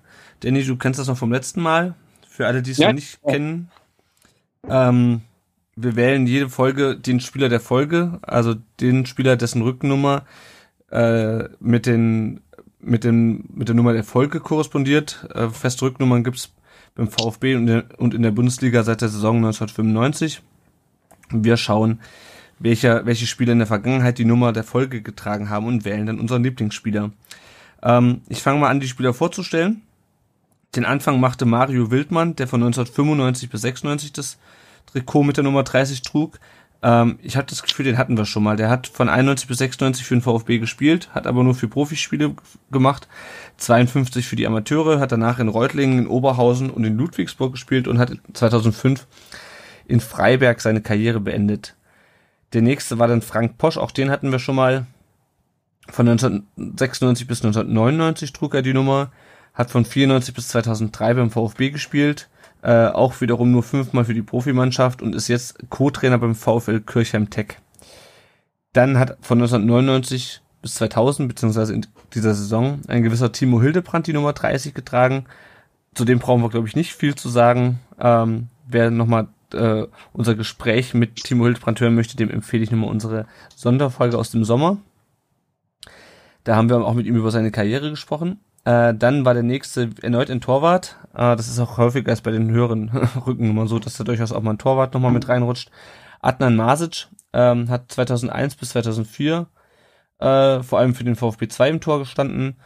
Hat danach noch bei vielen unterklassigen Vereinen gespielt, Siegen, Wiesbaden, Elversberg, Mannheim und spielt jetzt beim FV Germersheim in der Kreisklasse mit, ich glaube, fast 40 oder über 40. Dann José Alex Ikeng ähm, ist derzeit vereinslos, äh, spielte zuletzt bei den Kickers. Kommt gebürtig aus Kamerun, hat dann 2003 in Ludwigsburg gespielt und ist von dort zum VfB gewechselt. Und dessen Vertrag wurde im Dezember 2008 äh, aus disziplinarischen Gründen aufgelöst. Ich habe leider schon wieder vergessen, ich wusste es irgendwann mal, warum er damals aufgelöst wurde. Sein Nachfolger mit der Nummer 30 war dann äh, ein paar Jahre später Antonio Rüdiger, äh, gebürtiger Berliner, hat in der Jugend 2008 bis 2011 bei Borussia Dortmund gespielt, äh, kam dann zum VfB, äh, hat in der zweiten Mannschaft gespielt und kam dann irgendwann in die Bundesliga, hat 66 Spiele für den VfB in der Bundesliga gemacht zwischen 2012 und 2015, ist dann nach Italien zur Roma gewechselt und ist dieses Jahr dann zu Chelsea äh, gegangen, was dem VfB, glaube ich, wenn ich das richtig in Erinnerung habe, nochmal ein hübsches Sümmchen beschert hat. Und der letzte äh, Träger der Nummer 30 war Tamas Scheinal, 2012 bis 2013 in der Saison. Äh, den hatten wir auch schon mal mit anderen Rückennummern äh, in der Verlosung hier. Hat 2011 bis 2013 beim VfB gespielt. Hat in 58 Spielen vier Tore gemacht. Vorher in Karlsruhe und in Dortmund. Also hier erneut die, die Dortmund-Connection. Es ist irgendwie sehr Dortmund-lastig heute. Ähm, hat später noch in Ingolstadt gespielt und spielt jetzt bei Ferencváros Budapest in seinem Heimatland Ungarn. Noch kurzer Nachtrag zur letzten Folge, da hat Steffen Dangelmeier äh, ganz überraschend die äh, Wahl zum Spieler der Folge gewonnen, äh, gegen wesentlich namhaftere Spieler, aber er war, er war halt ein VfB-Urgestein und hat sich am Ende durchgesetzt. Ja, ähm, Wer ist denn euer Spieler der Folge? Du wirst wahrscheinlich äh, den die jetzt nicht alle unbedingt kennen, äh, beziehungsweise die werden dir nicht alle unbedingt was sagen, äh, aber ich denke mal doch, es gibt doch genügend Spieler dabei, sind doch genügend Spieler dabei, zu denen du was sagen kannst. Ja, auf jeden Fall. Also Heiner allen voran, weil er auch in Dortmund gespielt hat. Ähm, wenn ich die Wahl jetzt habe, mhm. da ich selbst äh, Amateurspieler bin und im Tor stehe, fällt sie auf Timo Hildebrand, weil ein super Torwart war, ein beeindruckender Torwart war. Ich habe ihn sehr bewundert. Äh, ich weiß nicht, sein Rekord gilt der noch ja. gegen torlose Minuten? Ich glaube, er steht immer noch. Ich finde, das ist eine Hausnummer. Das muss ihm erstmal einer nachmachen. Äh, also ich will Timo Hildebrand, super Torwart, beeindruckend. Äh, ja, ja, Tom, wie, ja. Siehst, wie siehst du's? Ja, nicht nur, nicht nur ein super Torwart, sondern glaube ich auch ein super Typ. Ich ist es auch Hildebrand aus der Liste. Nicht zuletzt, weil wir ihn ja im Sommer auch so getroffen haben und eigentlich ganz nett mit ihm geplaudert haben. Äh, ja, doch, lustiger Typ. Ähm, ja, für mich auch Hildebrand. Ja, also ich sehe es ähnlich. Äh, Toni Rüdiger muss irgendwie schon ganz gut sein. Ich hatte beim VfB häufig nicht so unbedingt das Gefühl. Aber wenn er bei Chelsea spielt, dann kann er nicht ganz schlecht sein. Also er hat natürlich eine wahnsinnige Entwicklung genommen seit, seit seiner Zeit beim VfB auch, finde ich. Äh, die anderen, also Heinal ist es mir nicht ähm, besonders eindrucksvoll in Erinnerung geblieben. Ikeng, der Großteil sind auch dann großteils Amateurspieler. Also ich würde mich dann auch für Hildebrand entscheiden. Ähm, auch wenn er die Nummer nur ein Jahr getragen und, und natürlich eher mit der Eins auf dem Rücken bekannt wurde. Ähm, die Eins haben wir damals übersprungen, weil wir erst mit Folge 3 angefangen haben. Äh, mit der Wahl zum Spieler der Folge. Aber ich würde sagen, dann sind wir uns alle einig. Timo Hildebrand. Ja, ja, ihr könnt natürlich auch äh, über den Spieler der Folge abstimmen. Vielleicht seid ihr ja ganz anderer Meinung als wir. Es wird dann natürlich wie üblich wieder auf dem Blog die Abstimmungsmöglichkeit geben. Und wenn ihr euch dafür interessiert, wer sonst noch was für eine Nummer getragen hat in den letzten Jahren, dann könnt ihr auf rundumdenbrustring.de gehen. Da findet ihr alle Träger aller Rückennummern seit 1995. Dann Thema Geld. Äh, wie, wir sprechen Sie das mal an und es zeigt Wirkung. ähm, nur mal der Hinweis für alle. Wir freuen uns natürlich, wenn ihr uns äh, unterstützt, wie auch immer. Ganz besonders freuen wir uns auch über finanzielle Unterstützung. Äh, das geht zum einen über Patreon. Da könnt ihr uns einen kleinen Betrag monatlich spenden und kriegt dann ähm, auch eine kleine Belohnung dafür.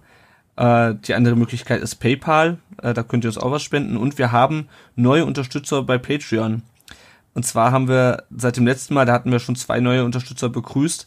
Neu auf dem Timo Hildebrand Level ist jetzt Christoph, der uns genauso wie Matthias und Ron monatlich mit fünf Euro unterstützt. Und damit auf dem, haha, da kommt er wieder, auf dem Timo Hildebrand Level äh, direkt eingestiegen ist äh, bei Patreon. Wir haben die Unterstützung nach Spielern benannt. Ich glaube, ein Euro ist Silvio Meissner und drei sind Kakao oder so. Ja, auf jeden Fall Timo Hildebrand Level 5 Euro. Vielen Dank, Christoph. Und das heißt gleichzeitig auch, dass wir ähm, mittlerweile unsere Kosten für das Hosting ähm, der Webseite und auch äh, der Folgen, weil die natürlich schon ein gewisses Datenvolumen haben ähm, und die müssen ja irgendwo auf dem Server liegen, damit ihr die hören könnt. Äh, also sowohl die Kosten dafür als auch die Kosten für die Nachbearbeitung mit einem Programm namens Ophonic sind dafür sind dadurch gedeckt, äh, was wir cool finden. Äh, ich bin immer noch total geflasht, dass es Leute gibt, die uns monatlich mit 5 Euro unterstützen für das, was wir hier machen. Ähm, genau, also wir sind jetzt sogar schon über den 20 Euro, die wir monatlich bräuchten. Das Geld, was sozusagen übrig ist jeden Monat, wird natürlich angespart und nicht ausgegeben. Äh, wir hauen das nicht in Bremen auf den Kopf. Ähm, und wird dann für sinnvolle Zwecke ausgegeben. Das gleiche gilt für die Spende über 25 Euro, die wir über PayPal erhalten haben. Auch hier an den Spender vielen, vielen Dank. Das hilft uns sehr und wir werden das Geld sinnvoll einsetzen zum Wohle des Podcasts und zu eurem Wohle. Damit im Endeffekt. Also wie gesagt, wenn ihr uns unterstützen wollt, dann geht das über Patreon oder über PayPal. Und wenn ihr uns, äh, wenn ihr sonst noch mit uns in Kontakt treten wollt, haben wir natürlich auch noch ein Tippspiel. Da könnt ihr mit uns tippen. Tom, wie sieht's aus beim Tippspiel?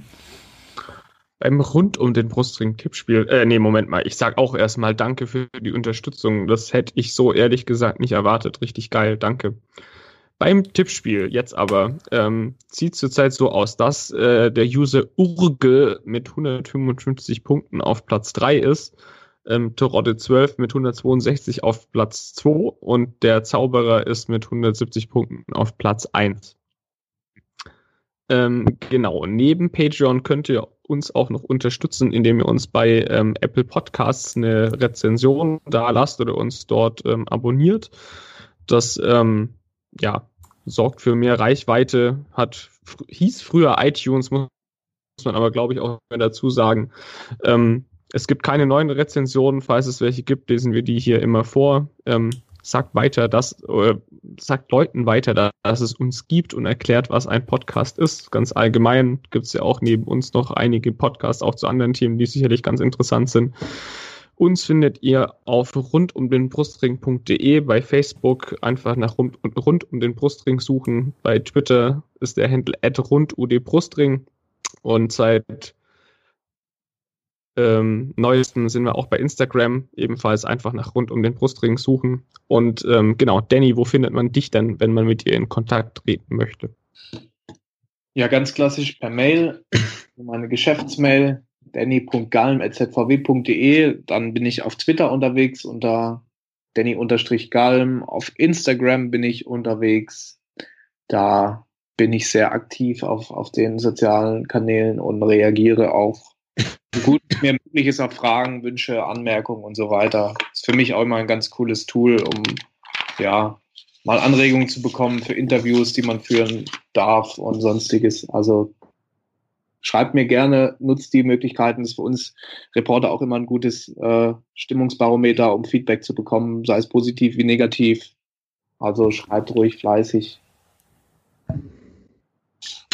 Ja, dann könnt ihr uns äh, auch Sprachenachrichten neuerdings per WhatsApp oder Telegram schicken, wenn ihr wie ähm, Ron und oder Julius äh, Part vom Podcast werden wollt. Und das tut ihr an die Nummer 0157 511 08680. Ähm, genau, dann einfach eine Sprachnachricht aufnehmen, an uns schicken und ähm, ihr könnt so Teil des Podcasts werden. Wie cool ist das denn? dann ähm, die nächste Folge gibt's entweder vor oder nach dem Auswärtsspiel in Hoffenheim ist noch nicht hundertprozentig klar. Und ja, dann bleibt mir eigentlich nur noch Danke an Danny zu sagen, dass du nochmal oder wieder mal unser Gast warst. Es hat mir sehr viel Spaß gemacht. Ja, vielen Dank. Immer gut, neue Infos zu kriegen. Ähm, ja, du bist dann doch, glaube ich, etwas näher dran als wir. Ja, den Dank gebe ich gerne zurück. Ich komme wahnsinnig gern. Mir macht das großen Spaß. Ich finde euren Podcast super. Ich lausche auch gerne immer mal rein. Ich schaffe es meistens nicht, immer das Ganze anzuhören, weil wir haben jetzt auch wieder schon sehr lange gequatscht. Aber ja, das stimmt. Ähm, macht Spaß, ist cool. Ich mache das sehr gerne. Klar, man ist berufsbedingt näher dran und ja, warum soll man auf seinen Infos hocken wie die Henne auf dem Ei? Teile ich gerne. nee, also gerne wieder. Äh, großer Spaß, großer Dank an euch. Ihr macht das super. Coole Sache. Danke sehr. Dankeschön. Das nächste Mal wieder ein bisschen kürzer. Jetzt haben wir zwei Marathonfolgen hinter uns. Aber das- so ist es halt, wenn man sich was zu erzählen hat. Wäre schlimm, wenn es andersrum wäre. Deswegen nehmen wir auch am Montag auf, dann bis, bis Samstag noch ein bisschen Zeit. Kann man auch Genau. planen. Dann macht's mal gut und bis nächstes Mal. Ciao. Jo, ciao.